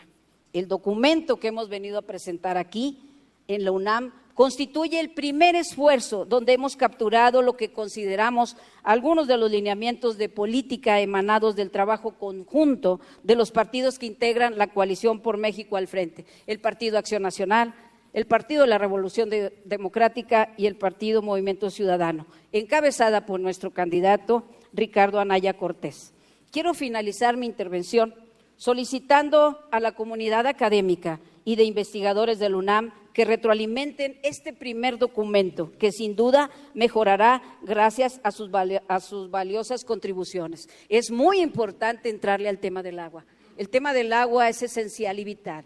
Tratar el agua subterránea, tratar las aguas subterráneas transfronterizas, que pocas veces hablamos de esto, es de suma importancia el tratamiento de las aguas residuales también. La mayor parte de las, de las plantas de tratamiento en el país son obsoletas y no funcionan. Así es que es momento de ponernos las pilas todos para llevar a cabo esta gran agenda ambiental. Quiero felicitar a la doctora Merino, a la UNAM, por coordinar este esfuerzo de la Agenda Ambiental 2018. Muchísimas gracias, doctora. Muchísimas gracias a la comunidad académica de esta eh, magna institución y a ustedes, la comunidad estudiantil, por hacer posible este gran documento. Gracias por su generosidad y gracias por poner al servicio de México sus conocimientos, su experiencia, para que todos tengamos mejores plataformas y que el pueblo, los ciudadanos de México elijan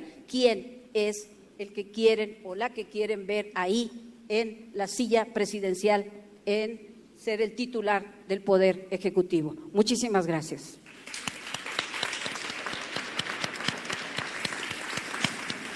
Gracias, senadora eh, Garza, de la coalición por México al frente, y le damos la palabra al, maestro Demián Sánchez, que es el representante de la candidata independiente Margarita Zavala. Adelante, maestro. Bueno, bueno, ¿ya me escuchan? Sí. Muchas gracias, gracias al UNAM y al INE por organizar estos foros. Eh, es un verdadero honor y placer estar aquí con ustedes y compartir nuestras ideas. Eh, me parece en los temas ambientales y de cambio climático pueden ser tan amplios y hay tantas consideraciones que es un poquito incluso injusto eh, dedicarle tan poco tiempo y no poder meternos a profundidad en cada uno de los temas. sin embargo, por estar pasando, digamos, a 35 mil pies de altura y pasando rápido por los temas, parecería que a lo mejor las plataformas no se distinguen mucho una de otra. Eh, es difícil, yo no sé si ustedes después de la evaluación que nos dieron los expertos ya tienen una idea clara de cuál es la plataforma de un candidato versus la de otro y es, es complicado, son temas complicados.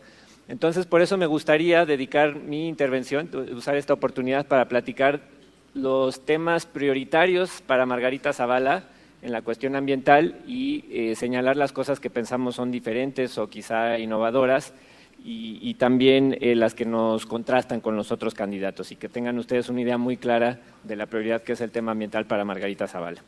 Me gustaría comenzar con la idea, eh, la idea que, que está presente en todo el desarrollo de la plataforma de Margarita Zavala, que es un tema de que el tema ambiental tiene que ser una prioridad. Nosotros partimos de la idea que estamos en contra de la idea, a veces se piensa que la protección al medio ambiente puede ser costoso o, es una prioridad secundaria. Primero tenemos, por ejemplo, que desarrollar la economía o sacar a gente de la pobreza y que el medio ambiente es algo que podemos atender después.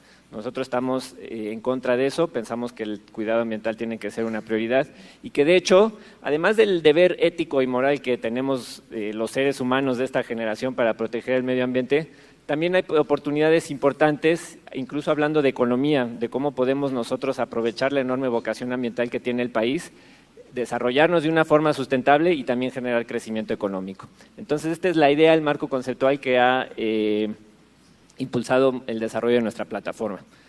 Como en el caso de algunos de los otros candidatos, el tema ambiental para nosotros es uno transversal que se debe de incluir en todos los otros temas de la agenda nacional. Entonces, eh, y quizá también por eso no, voy a resistir la oportunidad de algunas de las cosas que las expertas dijeron que había carencias en la plataforma. Eh, quizá es porque está todo desperdigado por el texto, pero no voy a resistir la oportunidad de decirles que sí hay, sí hay propuestas específicas para algunos de los temas que ustedes mencionaron, eh, prioritarios que a lo mejor no estaban atendidos adecuadamente. Eh, pero bueno, empiezo comentando que, cuál es la prioridad para nosotros. En el, tema, en el tema de economía es desarrollar una economía verde. Dedicamos varias páginas de la plataforma a hablar cómo podemos tener una economía sustentable, que transite, por ejemplo, del uso de, de, fósiles, de, energía a base de, hidrocarburos a una energía renovable. Entonces, la economía verde, y esto les decía, puede generar importantes oportunidades económicas para el país. Les doy un par de ejemplos. Por ejemplo, si nosotros estamos generando o, construyendo los paneles solares que se usan eh, cada vez más en el mundo, estamos construyendo las turbinas eólicas, entonces, eso no solo nos ayuda a cuidar el medio ambiente, pero también podrían ser oportunidades muy importantes de negocios para el país en el futuro. Y ustedes saben, México tiene una enorme vocación ambiental, tiene una enorme vocación de, producción de energías sustentables. Entonces, nosotros queremos enfocar la, economía precisamente a eh, una economía verde. También, por darles otro ejemplo, iniciativas que hemos planteado es implementar o, fomentar el uso de ecotecnologías en, las casas. Entonces, si nosotros estamos promoviendo que haya focos ahorradores, eh, regaderas ahorradoras, son cosas que no solo nos ayudan a cuidar al medio ambiente, pero son cosas que nos ayudan también a generar, en este caso, ahorros económicos. Si no estamos gastando tanta energía, también es algo que nos ayuda a tener mayor prosperidad. Entonces, hay muchas ideas de cómo podemos promover lo que estamos llamando una economía verde. Segundo, eh, también en el tema energético, a diferencia de quizá de algunos de los otros candidatos que están proponiendo construir muchas refinerías y cosas de ese estilo, nosotros proponemos ser eh, líderes mundiales en la producción de energías renovables. Entonces, por supuesto, tenemos que aprovechar los hidrocarburos que tenemos, pero ya el enfoque no debe de ser ese, el enfoque no debe ser ese en el futuro. La Agencia, la Agencia Internacional de Energía, por ejemplo, ha estimado que para el 2050 la demanda por hidrocarburos va a ser alrededor del 40 o 50% de lo que es hoy. ¿Qué significa esto? Que si estamos construyendo nuevas refinerías, invirtiendo miles de millones de dólares, además de que estamos contaminando mucho el medio ambiente, en 40, 50 años esas tecnologías ya no se van a usar, entonces fue inversión que fue desperdiciada. Nosotros planeamos usar esa inversión precisamente en el desarrollo de economías más, eh, de tecnologías más sustentables. Eh, entonces, la, diferencia de cómo vemos el tema energético me parece es una de las fundamentales entre nosotros y algunos de los otros candidatos. El tema de infraestructura.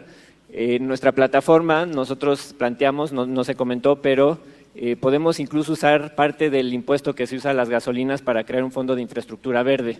Entonces, qué mejor que si estamos nosotros usando gasolinas y las estamos, eh, les estamos cobrando un impuesto, que parte de ese impuesto sea para proyectos, por ejemplo, de transporte sustentable o de tratamiento de aguas residuales o de eh, la distribución de la energía que estamos generando en, techos en toda la República.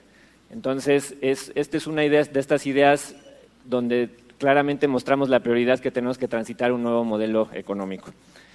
También me gustaría comentar el tema de las ciudades. en, nuestra plataforma planteamos ciudades compactas, conectadas y sustentables. Ya comenté el tema de transporte público, pero también pasa por eh, planeación urbana, uso más racional del suelo.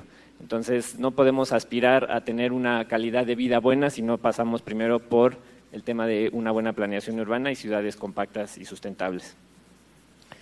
Se habla también en nuestra plataforma del tema agrícola, de un mejor uso de la tierra, eh, principalmente a través de nuevas tecnologías que puedan reducir el impacto ambiental de la agricultura, que sabemos es una de las actividades que mayor deterioro ambiental causa y, genera mayores eh, emisiones de gases de efecto invernadero.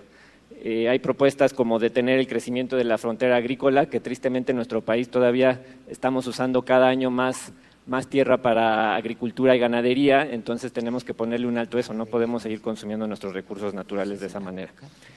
Eh, también hay propuestas de cómo detener eh, la contaminación, el deterioro ambiental. Eh, ya se habló, se mencionó cómo, por ejemplo, todos los rellenos sanitarios nuevos tienen que tratar al 100% todos los desechos, no solo para generar energía, pero también se pueden reciclar todos los materiales y lo que no se use, se puede usar, por ejemplo, con ideas innovadoras, puedes usar todo lo que no usaste para generar energía o para reciclar como material de construcción. después de un cierto tratamiento. Entonces hay que explorar ese tipo de ideas. Eh, por supuesto que nos llevamos las recomendaciones de, los expertos. Me encantó la idea de la doctora Carabias de un Plan Nacional de Desarrollo Sustentable. Yo creo que eso es algo que marcaría precisamente la dirección de, hacia dónde tiene que ir la política pública. Entonces esa la asumimos, eh, por supuesto. Algunos de los temas que, los expertos comentaron que a lo mejor no se trataban a profundidad, pero que sí vienen y no puedo dejar la oportunidad, por ejemplo el tema de costas y mares. Nosotros es un tema que, nos, que denominamos el desarrollo de la economía azul y en la plataforma dice, ah, el concepto de economía, economía azul se centra en impulsar el crecimiento económico en las costas y mares de manera ordenada y sustentable.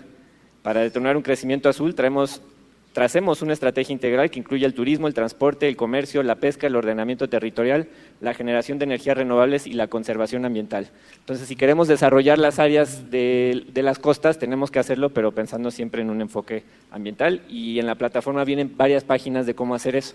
Entonces, quizá a lo mejor la terminología no es la que estaban buscando y todo, pero sí estoy convencido que sí son temas que, que abordamos. También mencionaba la doctora Carabias el tema de defender la biodiversidad. Nosotros lo incluimos en el área internacional. Eh, ponemos que México debe convertirse un líder a nivel internacional, como ya lo, ha, lo ha hecho en el pasado, pero reforzar ese liderazgo a nivel internacional en el tema ambiental. Uno de los ejemplos que podemos poner en el mundo es precisamente protegiendo nuestra biodiversidad y poniendo especial énfasis en las especies en peligro de extinción. Entonces eso viene en el capítulo económico. Temas de gobernanza ambiental, nosotros proponemos en la plataforma, eh, ya se comentó, el tema de pago por servicios ambientales, salvaguardas ambientales, que para los que conocen es este tema de cómo podemos involucrar a la sociedad más, sobre todo a las comunidades que se ven afectadas por grandes proyectos, por ejemplo, de infraestructura, de cómo podemos involucrarlos en la toma de decisiones que les afectan, sobre todo en el tema ambiental viene en el capítulo de corrupción propuestas de gobierno abierto de cómo podemos involucrar a la sociedad para resolver muchos de los problemas ambientales. Em, se me está terminando el tiempo. Yo encantado de poder profundizar esta discusión, no solo con los expertos, que me parece muy, muy valiosa su aportación, sino también con las, con las otras eh, coaliciones y los representantes de los candidatos, porque yo creo que lo que más necesita la ciudadanía y lo que más está pidiendo en estos momentos es claridad y poder contrastar lo que estamos proponiendo unos versus otros. Muchas gracias a todos por su paciencia.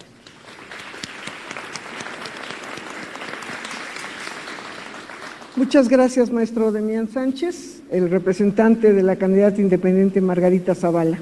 Y ahora le damos la palabra a la coalición Todos por México su representante es el doctor Fernando González Villarreal. Adelante, doctor, bienvenido.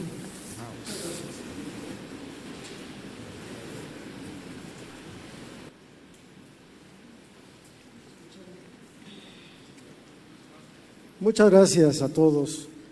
Este encuentro tiene una gran relevancia, ya que demuestra la voluntad de nuestra universidad de participar en la vida pública y en los debates para apoyar las decisiones fundamentales que el país toma en estas fechas. En esta reunión me referiré a las propuestas que sobre el tema ha planteado el candidato José Antonio Mid en tres ejes principales. La primera es la vinculación y la innovación, la segunda es el cambio climático y la tercera medio ambiente y sostenibilidad.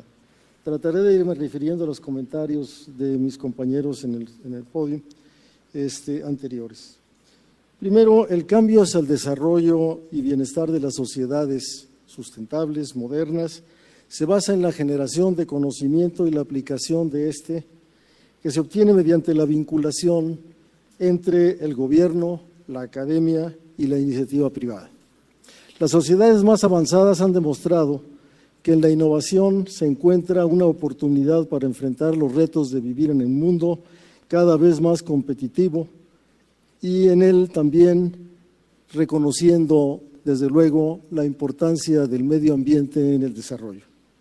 Las universidades tienen la responsabilidad histórica de contribuir a la solución de los problemas nacionales a través del diseño e implementación de políticas públicas y la generación de métodos y tecnologías que demanda nuestra sociedad.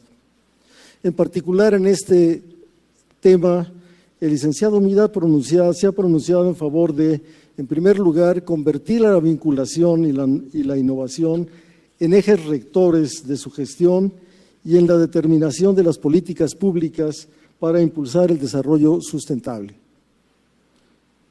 En segundo lugar, incrementar ecosistemas de innovación, ambientes completos de innovación regional, para democratizar el conocimiento y desarrollar capacidades propias que permitan resolver sus necesidades específicas en cada región. En tercer lugar, incrementar la inversión en ciencia y tecnología con la participación del sector privado y poner en el centro al estudiante y su capacidad para seguir aprendiendo en un futuro dinámico y cambiante, en un mundo con cambios cada vez más acelerados. Y se propone acercar el gobierno a la comunidad científica con objeto de encontrar soluciones que mejoren la toma de decisiones y la administración pública y particularmente en asuntos relacionados con medio ambiente.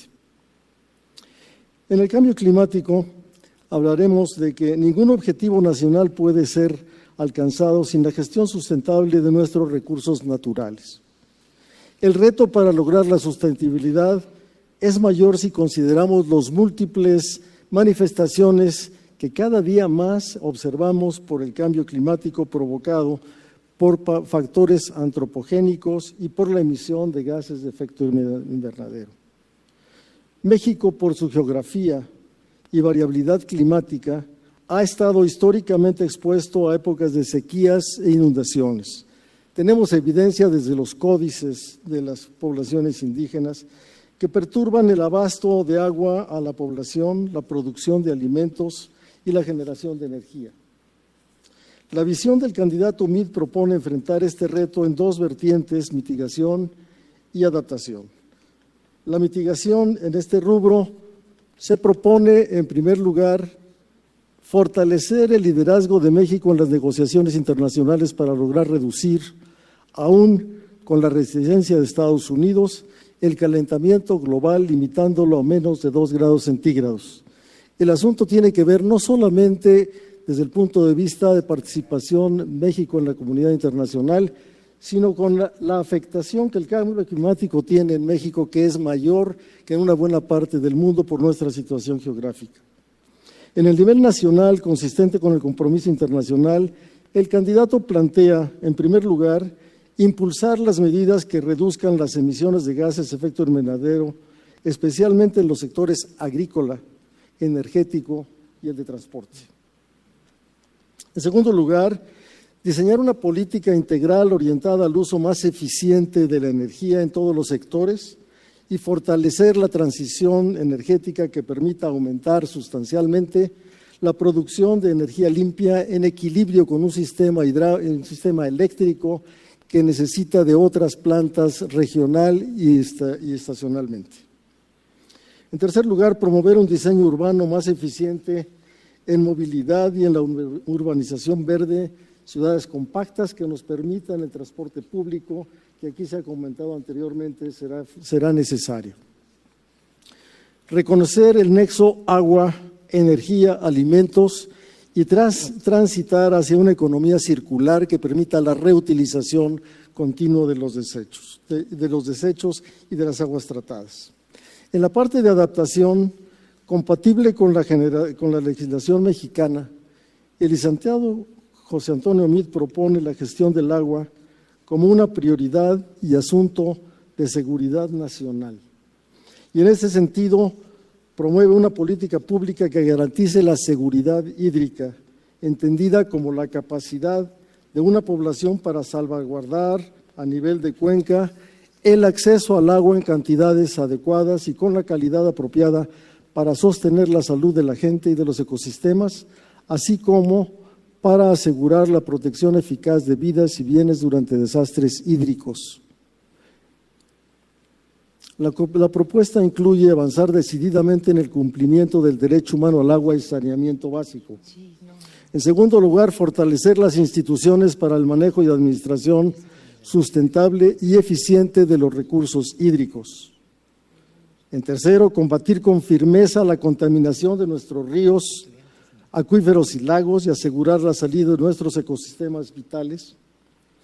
En cuarto lugar, gestionar el riesgo frente a fenómenos hidrometeorológicos extremos y favorecer el desarrollo de ciudades y áreas productivas resilientes. Quinto lugar, apoyar la investigación y capacitación a través de un centro regional de seguridad hídrica. Y este es auspiciado por la UNESCO. Medio ambiente y sostenibilidad. La protección al medio ambiente se ubica en el escenario de cambios globales acelerados que definen el reto de la sustentabilidad en el manejo de nuestros recursos naturales. Lamentablemente, todavía miles, millones de personas son vulnerables a los efectos de inundaciones y sequías. Las pérdidas humanas se han restringido últimamente, pero las pérdidas materiales de los bienes, especialmente de las poblaciones más pobres, se ha aumentado paulatinamente a medida que, que pasa el tiempo. Tenemos pérdidas, por ejemplo, en el año 2010 de más de 7 mil millones de dólares debido a estos fenómenos. El candidato MID se compromete a establecer una política pública de conservación del medio ambiente y de los ecosistemas vitales como base de un modelo para el desarrollo sustentable y el bienestar de los mexicanos en el corto, mediano y, plazo, y largo plazo mediante una política transversal que abarque a todos los sectores.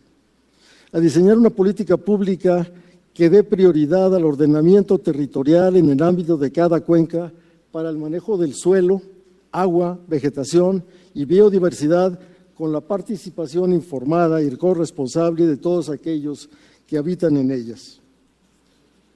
En tercer lugar, regular en favor de los recursos naturales, reservas, áreas naturales protegidas, humedales y proteger otros ecosistemas vitales crear empresas comunitarias que promuevan el ecoturismo en diferentes zonas del país y coadyuven al fortalecimiento de los servicios ambientales.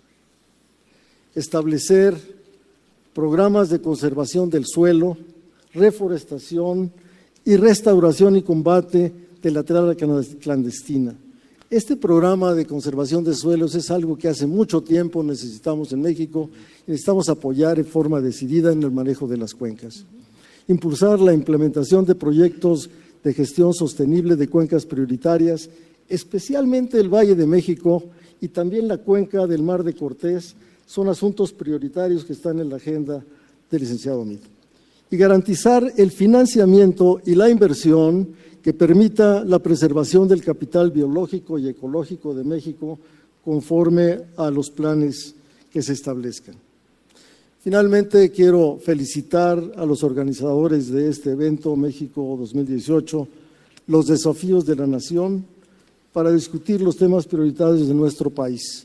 Creo que nos da la oportunidad, mediante este debate, de poder mejorar las políticas públicas que nos lleven a un mejor ambiente y a un mejor desarrollo en beneficio de los mexicanos de hoy y de mañana.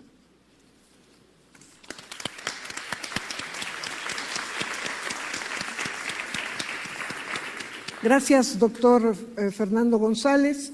Y entramos a la parte final de la mesa, en la cual les pediré a cada uno de ustedes hagan, eh, reaccionen a lo que han oído.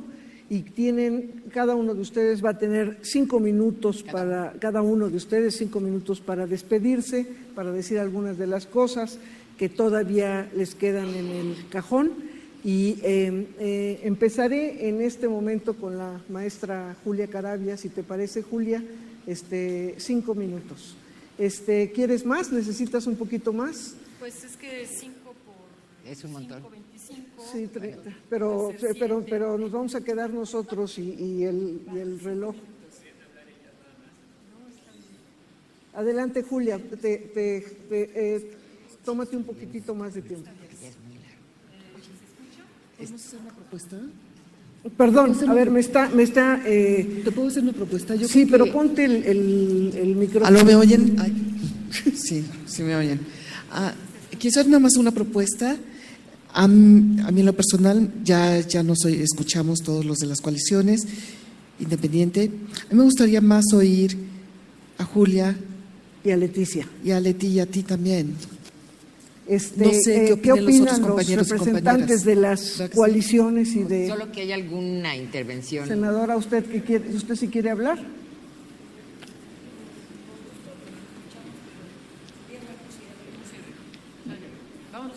Vámonos por cinco y así hablamos todos. Yo creo que para ser justos y este, eh, adelante, eh, Julia, no perdamos tiempo. El micrófono tienes problema con él, ¿verdad? Pero ya me pasaron otro y sigo teniéndolo. Está. ¿Se escucha? ¿Se escucha? Ahí está, ¿no? Bueno, bueno, ese se escucha, pero yo traigo el otro. A ver. Ahora sí. Eh, bueno, em, yo quisiera primero decir que hemos escuchado más de lo que leímos y eso eh, me da gusto. Eh, que ahora que ustedes están como representantes de la parte ambiental dentro de sus coaliciones o dentro de la plataforma Margarita Zavala, ojalá y puedan incidir mucho más. Sí reconozco definitivamente que ustedes tienen planteamientos mucho más puntuales de lo que rápidamente aquí pudimos expresar. Lo de economía azul a mí me resultó muy atractivo, como lo están planteando. Esto, y eh, señalaría ahí simplemente que cuando están refiriéndose a los temas de turismo en, en áreas naturales protegidas y la infraestructura como el motor, hay que tener muchísimo cuidado. Y sí me gustaría muchísimo que tuviéramos oportunidades de seguir platicando eh, de estos temas con la finalidad de incidir lo más posible hacia procesos que sean verdaderamente de sustentabilidad.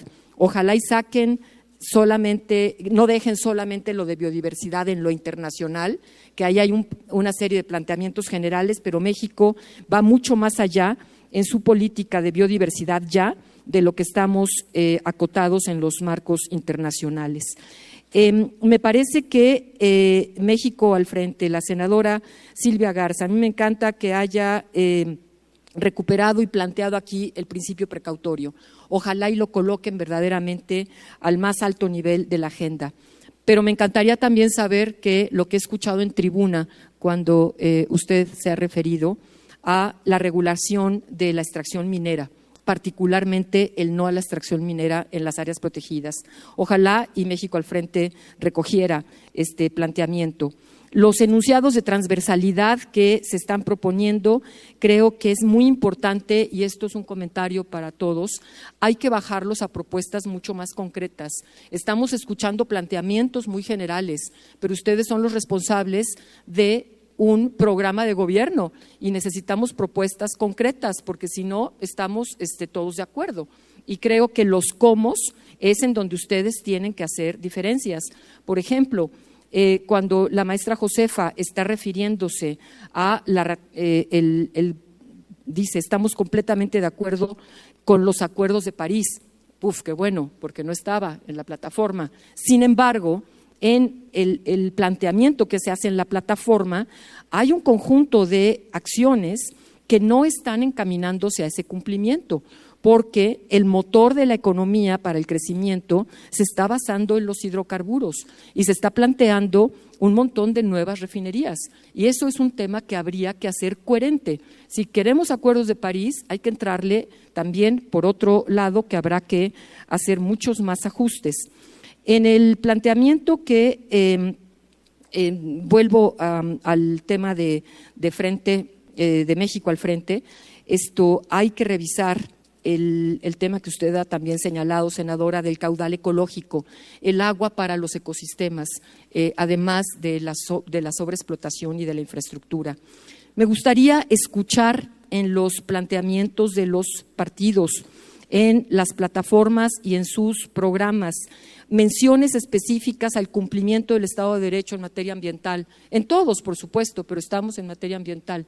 Y en ello hay un problema de una omisión brutal que traemos en los últimos 18 años, en donde hay que tener una reversión de estas conductas, en donde parece que más vale pedir perdón que permiso.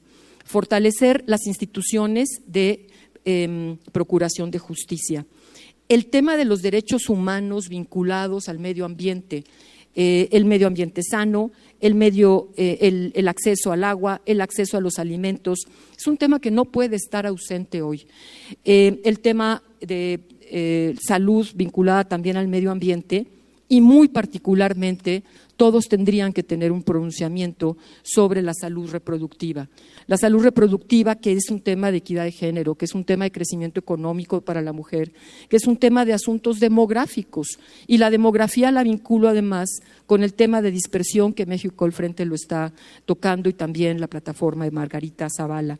Creo que esos son casos en los que no podemos tener una omisión eh, en estos temas y que eh, a mí me encantaría eh, partir de este primer ejercicio que se hizo en trabajo como lo quieran, en corto, en grupos de trabajo, en lo que sea, seguir profundizando de estos temas. Si hay voluntad de incorporarlos, hagamos todo lo posible, quienes estamos dedicados al estudio y al ejercicio de estos trabajos, esto que eh, sus plataformas, sus programas de gobierno lo incluyan, se eleve el nivel del debate nacional entre los candidatos con estos temas y logremos que el siguiente gobierno realmente esté haciendo una política que esté incorporando el tema de la sustentabilidad ambiental, económica y social.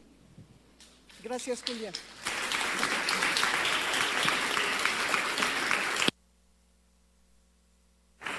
Gracias, Julia. Em, em, Leticia Merino. Bueno, después de, todo lo que señala Julia, yo quisiera volver a subrayar, o sea, a partir del... ay, me pasan el micrófono. Ah, sí, sí, sí se me escucha. A partir del, a partir del desarrollo de la, de la agenda ambiental y revisando los distintos temas, fuimos cobrando una sensación de, urgencia, o sea, de, la gravedad de, estos temas en sus distintos aspectos que normalmente se pasan por alto o que reciben eh, la atención del, rincón, o sea, una atención muy minoritaria respecto a temas económicos, eh, respecto a temas de pobreza, respecto a temas eh, cuando está, cuando atraviesan todos estos temas. Entonces, un primer una primera mensaje que yo quisiera dar al conjunto de los candidatos es tratemos esto en serio. Hay problemas que tienen un grado de deterioro, un grado de avance tal que en muchos casos son irreversibles y en otros ponen en riesgo nuestra salud, nuestra vida y sobre todo la de nuestros hijos y la de nuestros nietos. O sea, son temas sumamente graves y se requiere colocarlos, como se dice en algunas plataformas, al centro realmente de la política pública, empezamos a, sufrir ya afectaciones y tenemos una política, como se dijo, también más bien reactiva que proactiva. Ahorita hay que tener políticas reactivas en muchos casos porque los problemas son muy graves. Creo que lo menciona eh, todos por México, y perdón porque la revisión también se nos fueron cosas, este, como lo de, lo de Economía Azul, que, lo revisamos, este, el tema de información y de producción de conocimientos. En muchos de estos temas falta conocimiento sobre cuencas hidrológicas, sobre biodiversidad, aunque pareciera que no es así, sobre pérdida de diversidad genética, sobre impacto de la minería. Entonces yo creo que el tema de generar información y que no sea información eh, resguardada. Mucha de la información sobre agua, por ejemplo, sobre impactos eh, de extracción de gas, lutitas o de mineras, es información que se considera de seguridad nacional, entonces no es del acceso público. Si queremos tomar decisiones informadas y accesibles a la ciudadanía, la información tiene que generarse y tiene que ser de acceso público. Al desarrollar la agenda nos dimos cuenta en los distintos temas que hay vacíos muy importantes y hay opacidad. Eh, también en general, que, que la situación es tal que no podemos seguir haciendo más de lo mismo. O sea, en muchos campos de, de política, sobre todo de política económica, se requiere dar eh, giros en 180 grados. Seguridad alimentaria. Bueno, en energía muchas, eh, muchas plataformas plantean cambios importantes que, como dice Julia, requieren aterrizarse en estrategia y en una política eh, concreta. Pero en, otras coaliciones se sigue pensando hacer más de lo mismo, en términos de hidrocarburos, pero en términos de, agricultura eh, también. Y preocupa, por ejemplo, recuerdo, habiendo leído lo de economía azul, que no se parte de reconocer el deterioro gravísimo de los ecosistemas marinos.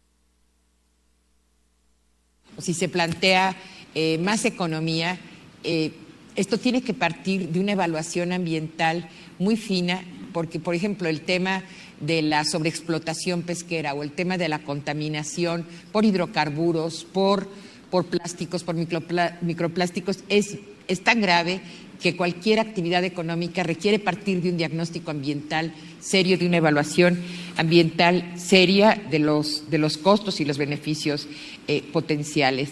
Eh, como decía Julia, en términos de gobernanza hay que bajar eh, mucho a, nivel de detalle, incluir a los tres órdenes de gobierno, al poder legislativo, que en muchos casos ha tenido un papel este, muy muy importante muchas decisiones ambientales fundamentales sobre concesiones eh, de agua, sobre concesiones mineras, sobre contratos de fracking, se deciden en manos de unos cuantos y de manera sumamente opaca.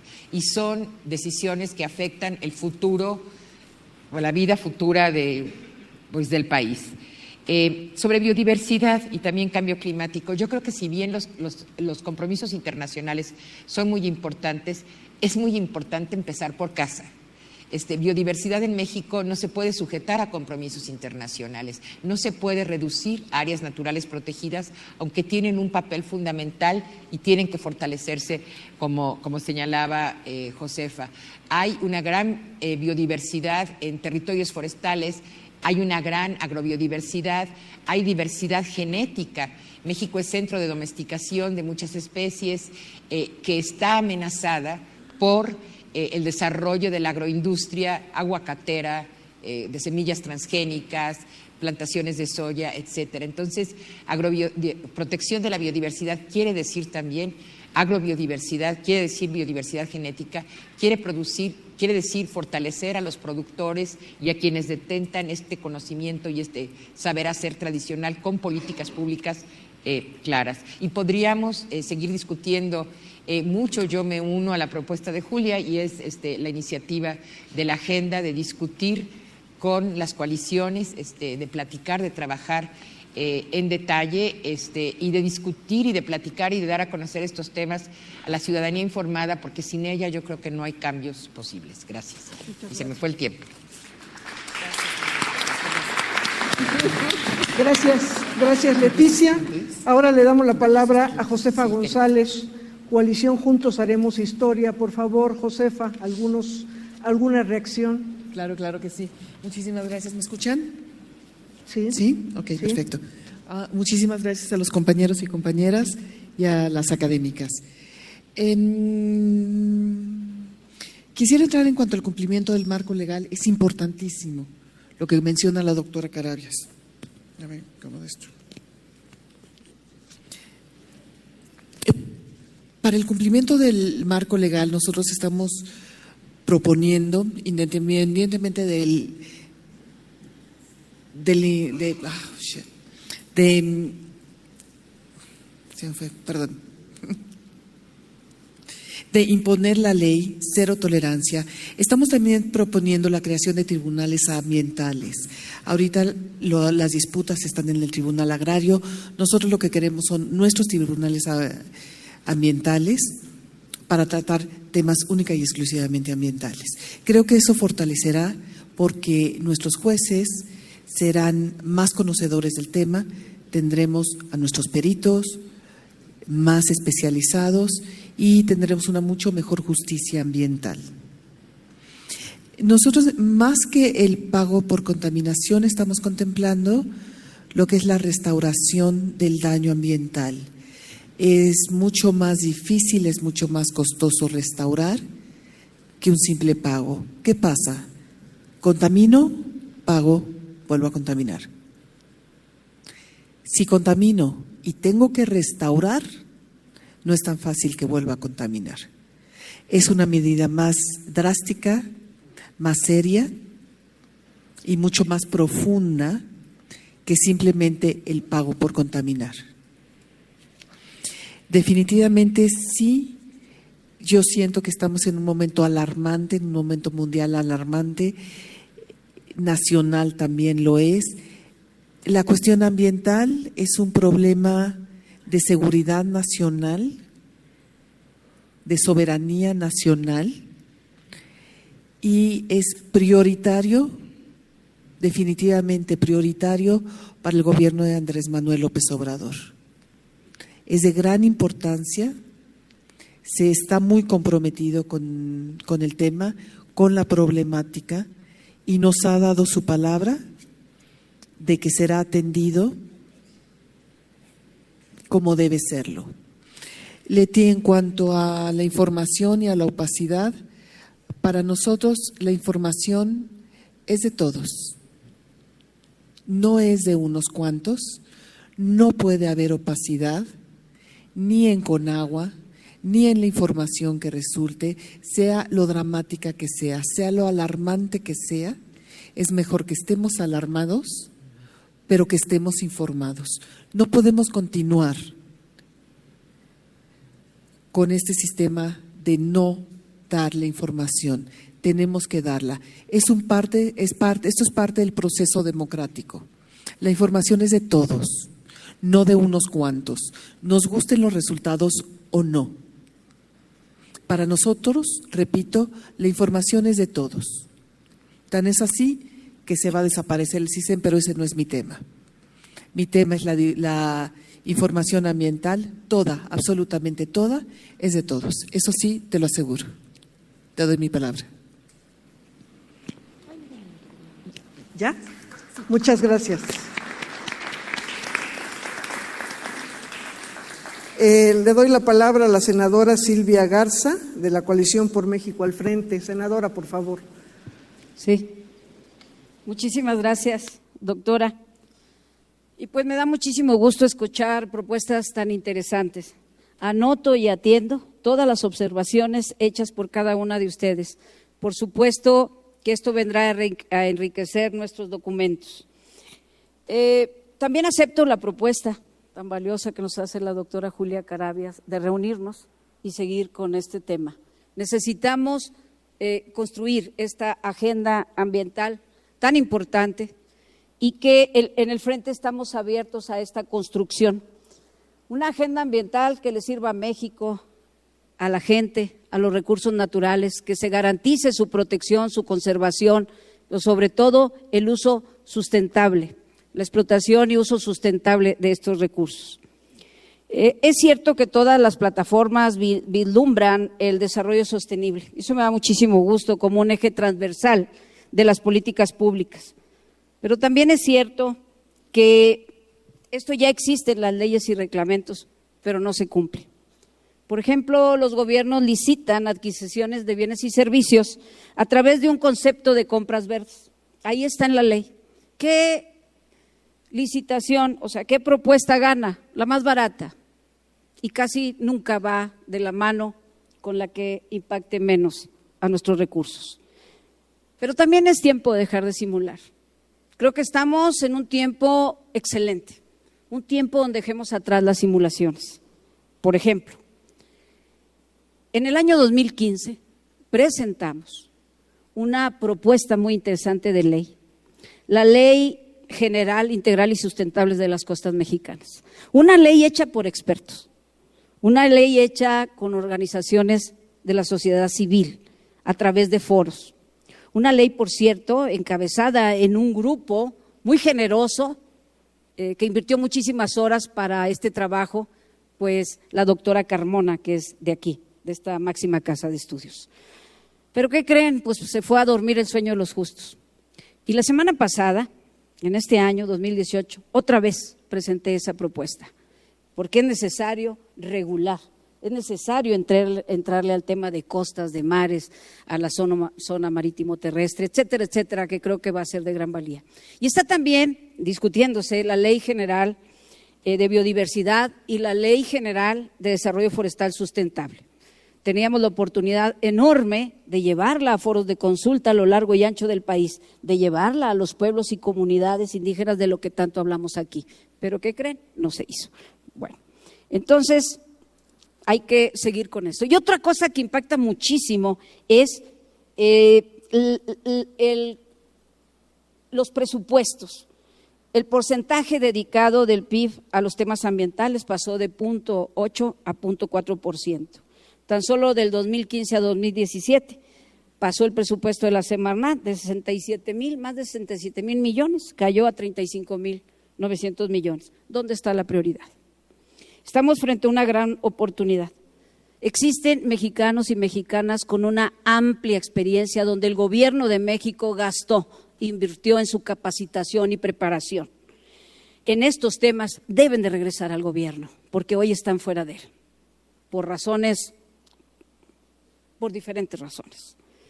Eh, nuestra constitución política no solo garantiza el derecho a un ambiente sano para los mexicanos, y también el derecho al acceso al agua y que esto debe ser con una visión más allá de las bastos de las ciudades. Nosotros estamos ya en estos momentos reuniéndonos también con otros actores tan importantes como lo son ustedes, porque queremos asegurarnos de dejarle esa agenda fuerte que le sirva a México, a la gente y a los recursos naturales. Asegurarnos de que los recursos naturales serán utilizados de forma sustentable.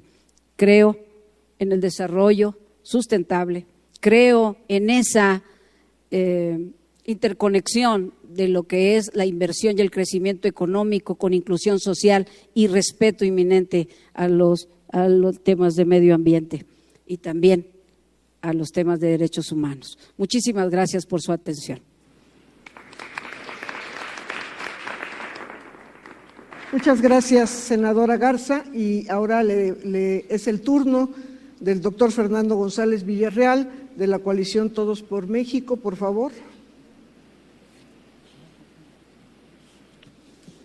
Muchas gracias. Ahorita te regreso. Eh, yo creo que en los últimos 20 años en México la agenda ambiental ha venido creciendo en forma muy importante.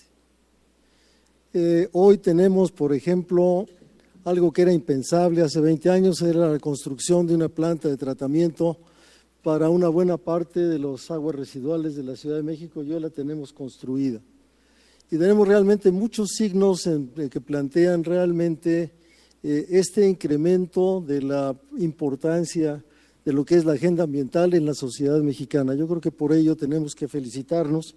Y hoy observo que en todas las plataformas tenemos una convicción de que es importante tener una política de protección al medio ambiente y que sea una política transversal en todos los planteamientos del desarrollo económico.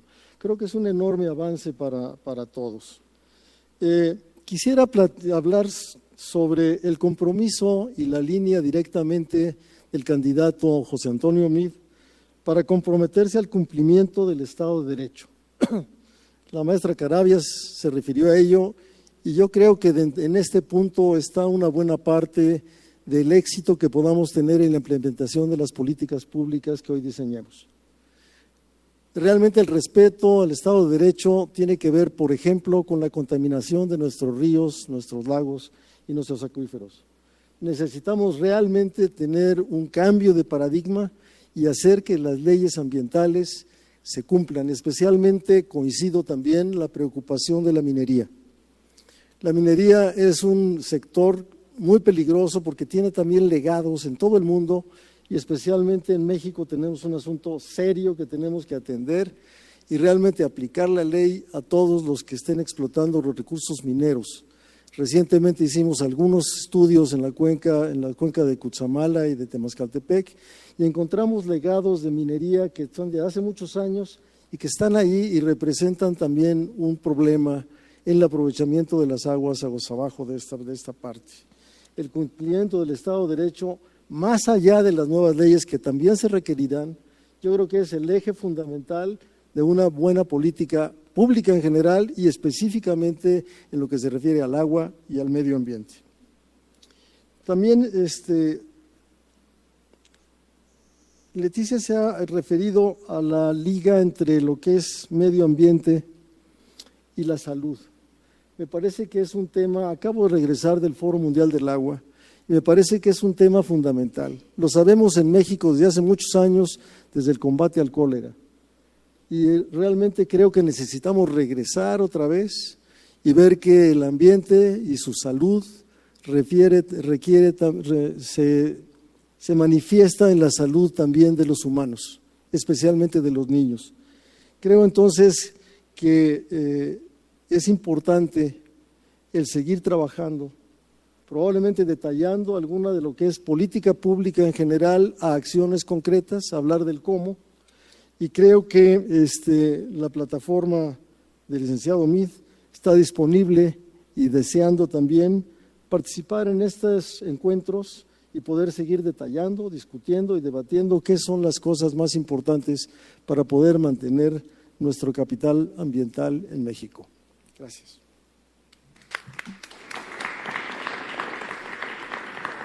Gracias, doctor González. Eh, le doy ahora la palabra al maestro Demián Sánchez, que es el representante de la candidata independiente Margarita Zavala. Adelante. Muchas gracias.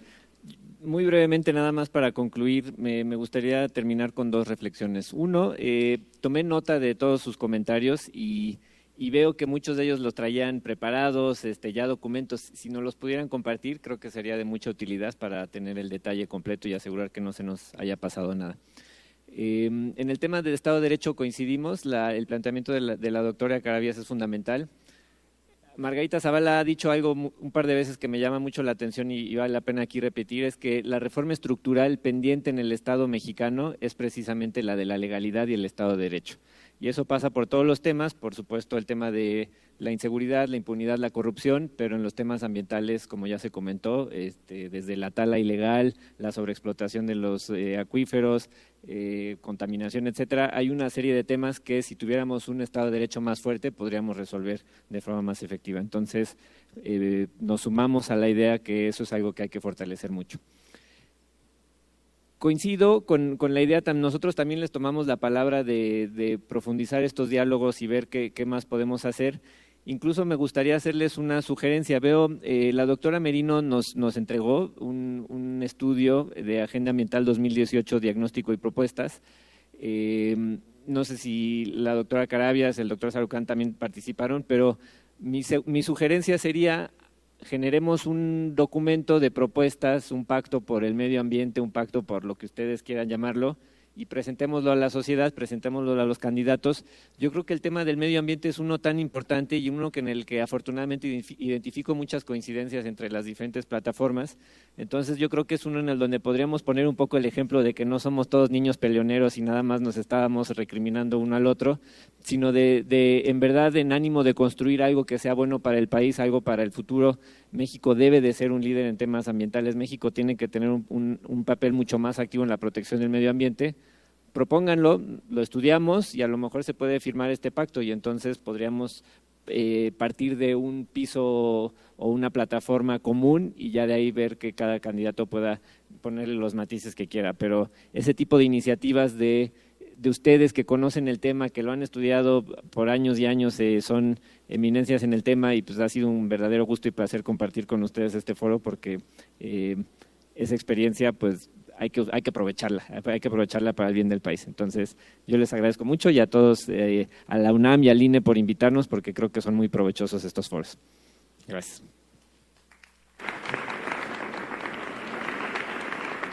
Pues, pues muchas gracias, maestro Demián Sánchez. Y solamente para terminar, este, hay que recordar que este foro México 2018, los desafíos de la nación, las plataformas electorales discutidas por los universitarios, es exactamente esto, informarnos de lo que cada una de las coaliciones, la candidata independiente, están proponiendo, es pedirles a ustedes que nos escuchen, que, que vean los diferentes puntos de vista de gente metida en el tema, que tiene un chorro de experiencia, que puede decirles muchas cosas.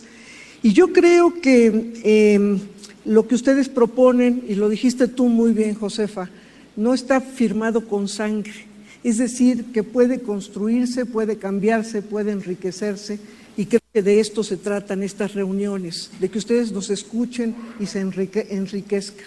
Yo creo que detrás de todo lo que dijo Julia, Leticia y el doctor Sarucán, y espero no equivocarme en la aseveración que, voy, estoy, que estoy haciendo, es el el eh, pedirles, empujarles a ustedes a que se presente en el área de medio ambiente, de medio ambiente un programa integral, un programa realmente integral del medio ambiente y de la no un una serie de cuestiones desengarzadas, desperdigadas, que no les vemos relación y que a veces las, sentimos más bien como colaterales. A mí me parece que eso es lo que está un poco detrás de lo que está diciendo Leticia, el doctor Sarucán y Julia, si, si no es cierto, este, ustedes díganlo. Y creo que lo que hay una propuesta en la mesa, eh, agregó hacer eh, un documento, algo así como un pacto del medio ambiente. Esto queda en, en, la cancha de ustedes en particular. Ustedes son los que en algún momento, si les interesa, deberían de convocar.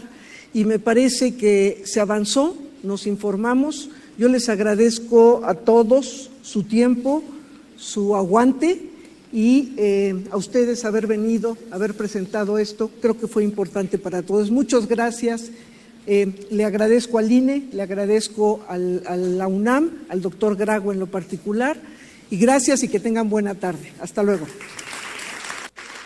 Bien, pues eh, así es como concluye esta segunda mesa denominada Medio Ambiente, Cambio Climático y Sustentabilidad en el Auditorio Alfonso Caso de la de Ciudad Universitaria. Eh, por hoy ha sido eh, todo en esta transmisión especial a través de Radio UNAM. El día de hoy, inauguración, dos mesas de discusión de temas importantes y le esperamos el día de mañana alrededor de las 12 del día para que nos sintonice nuevamente aquí a través de la frecuencia de Radio UNAM. Por lo pronto, le agradezco su atención, equipo de producción, su servidor Jorge Díaz. Nos escuchamos mañana.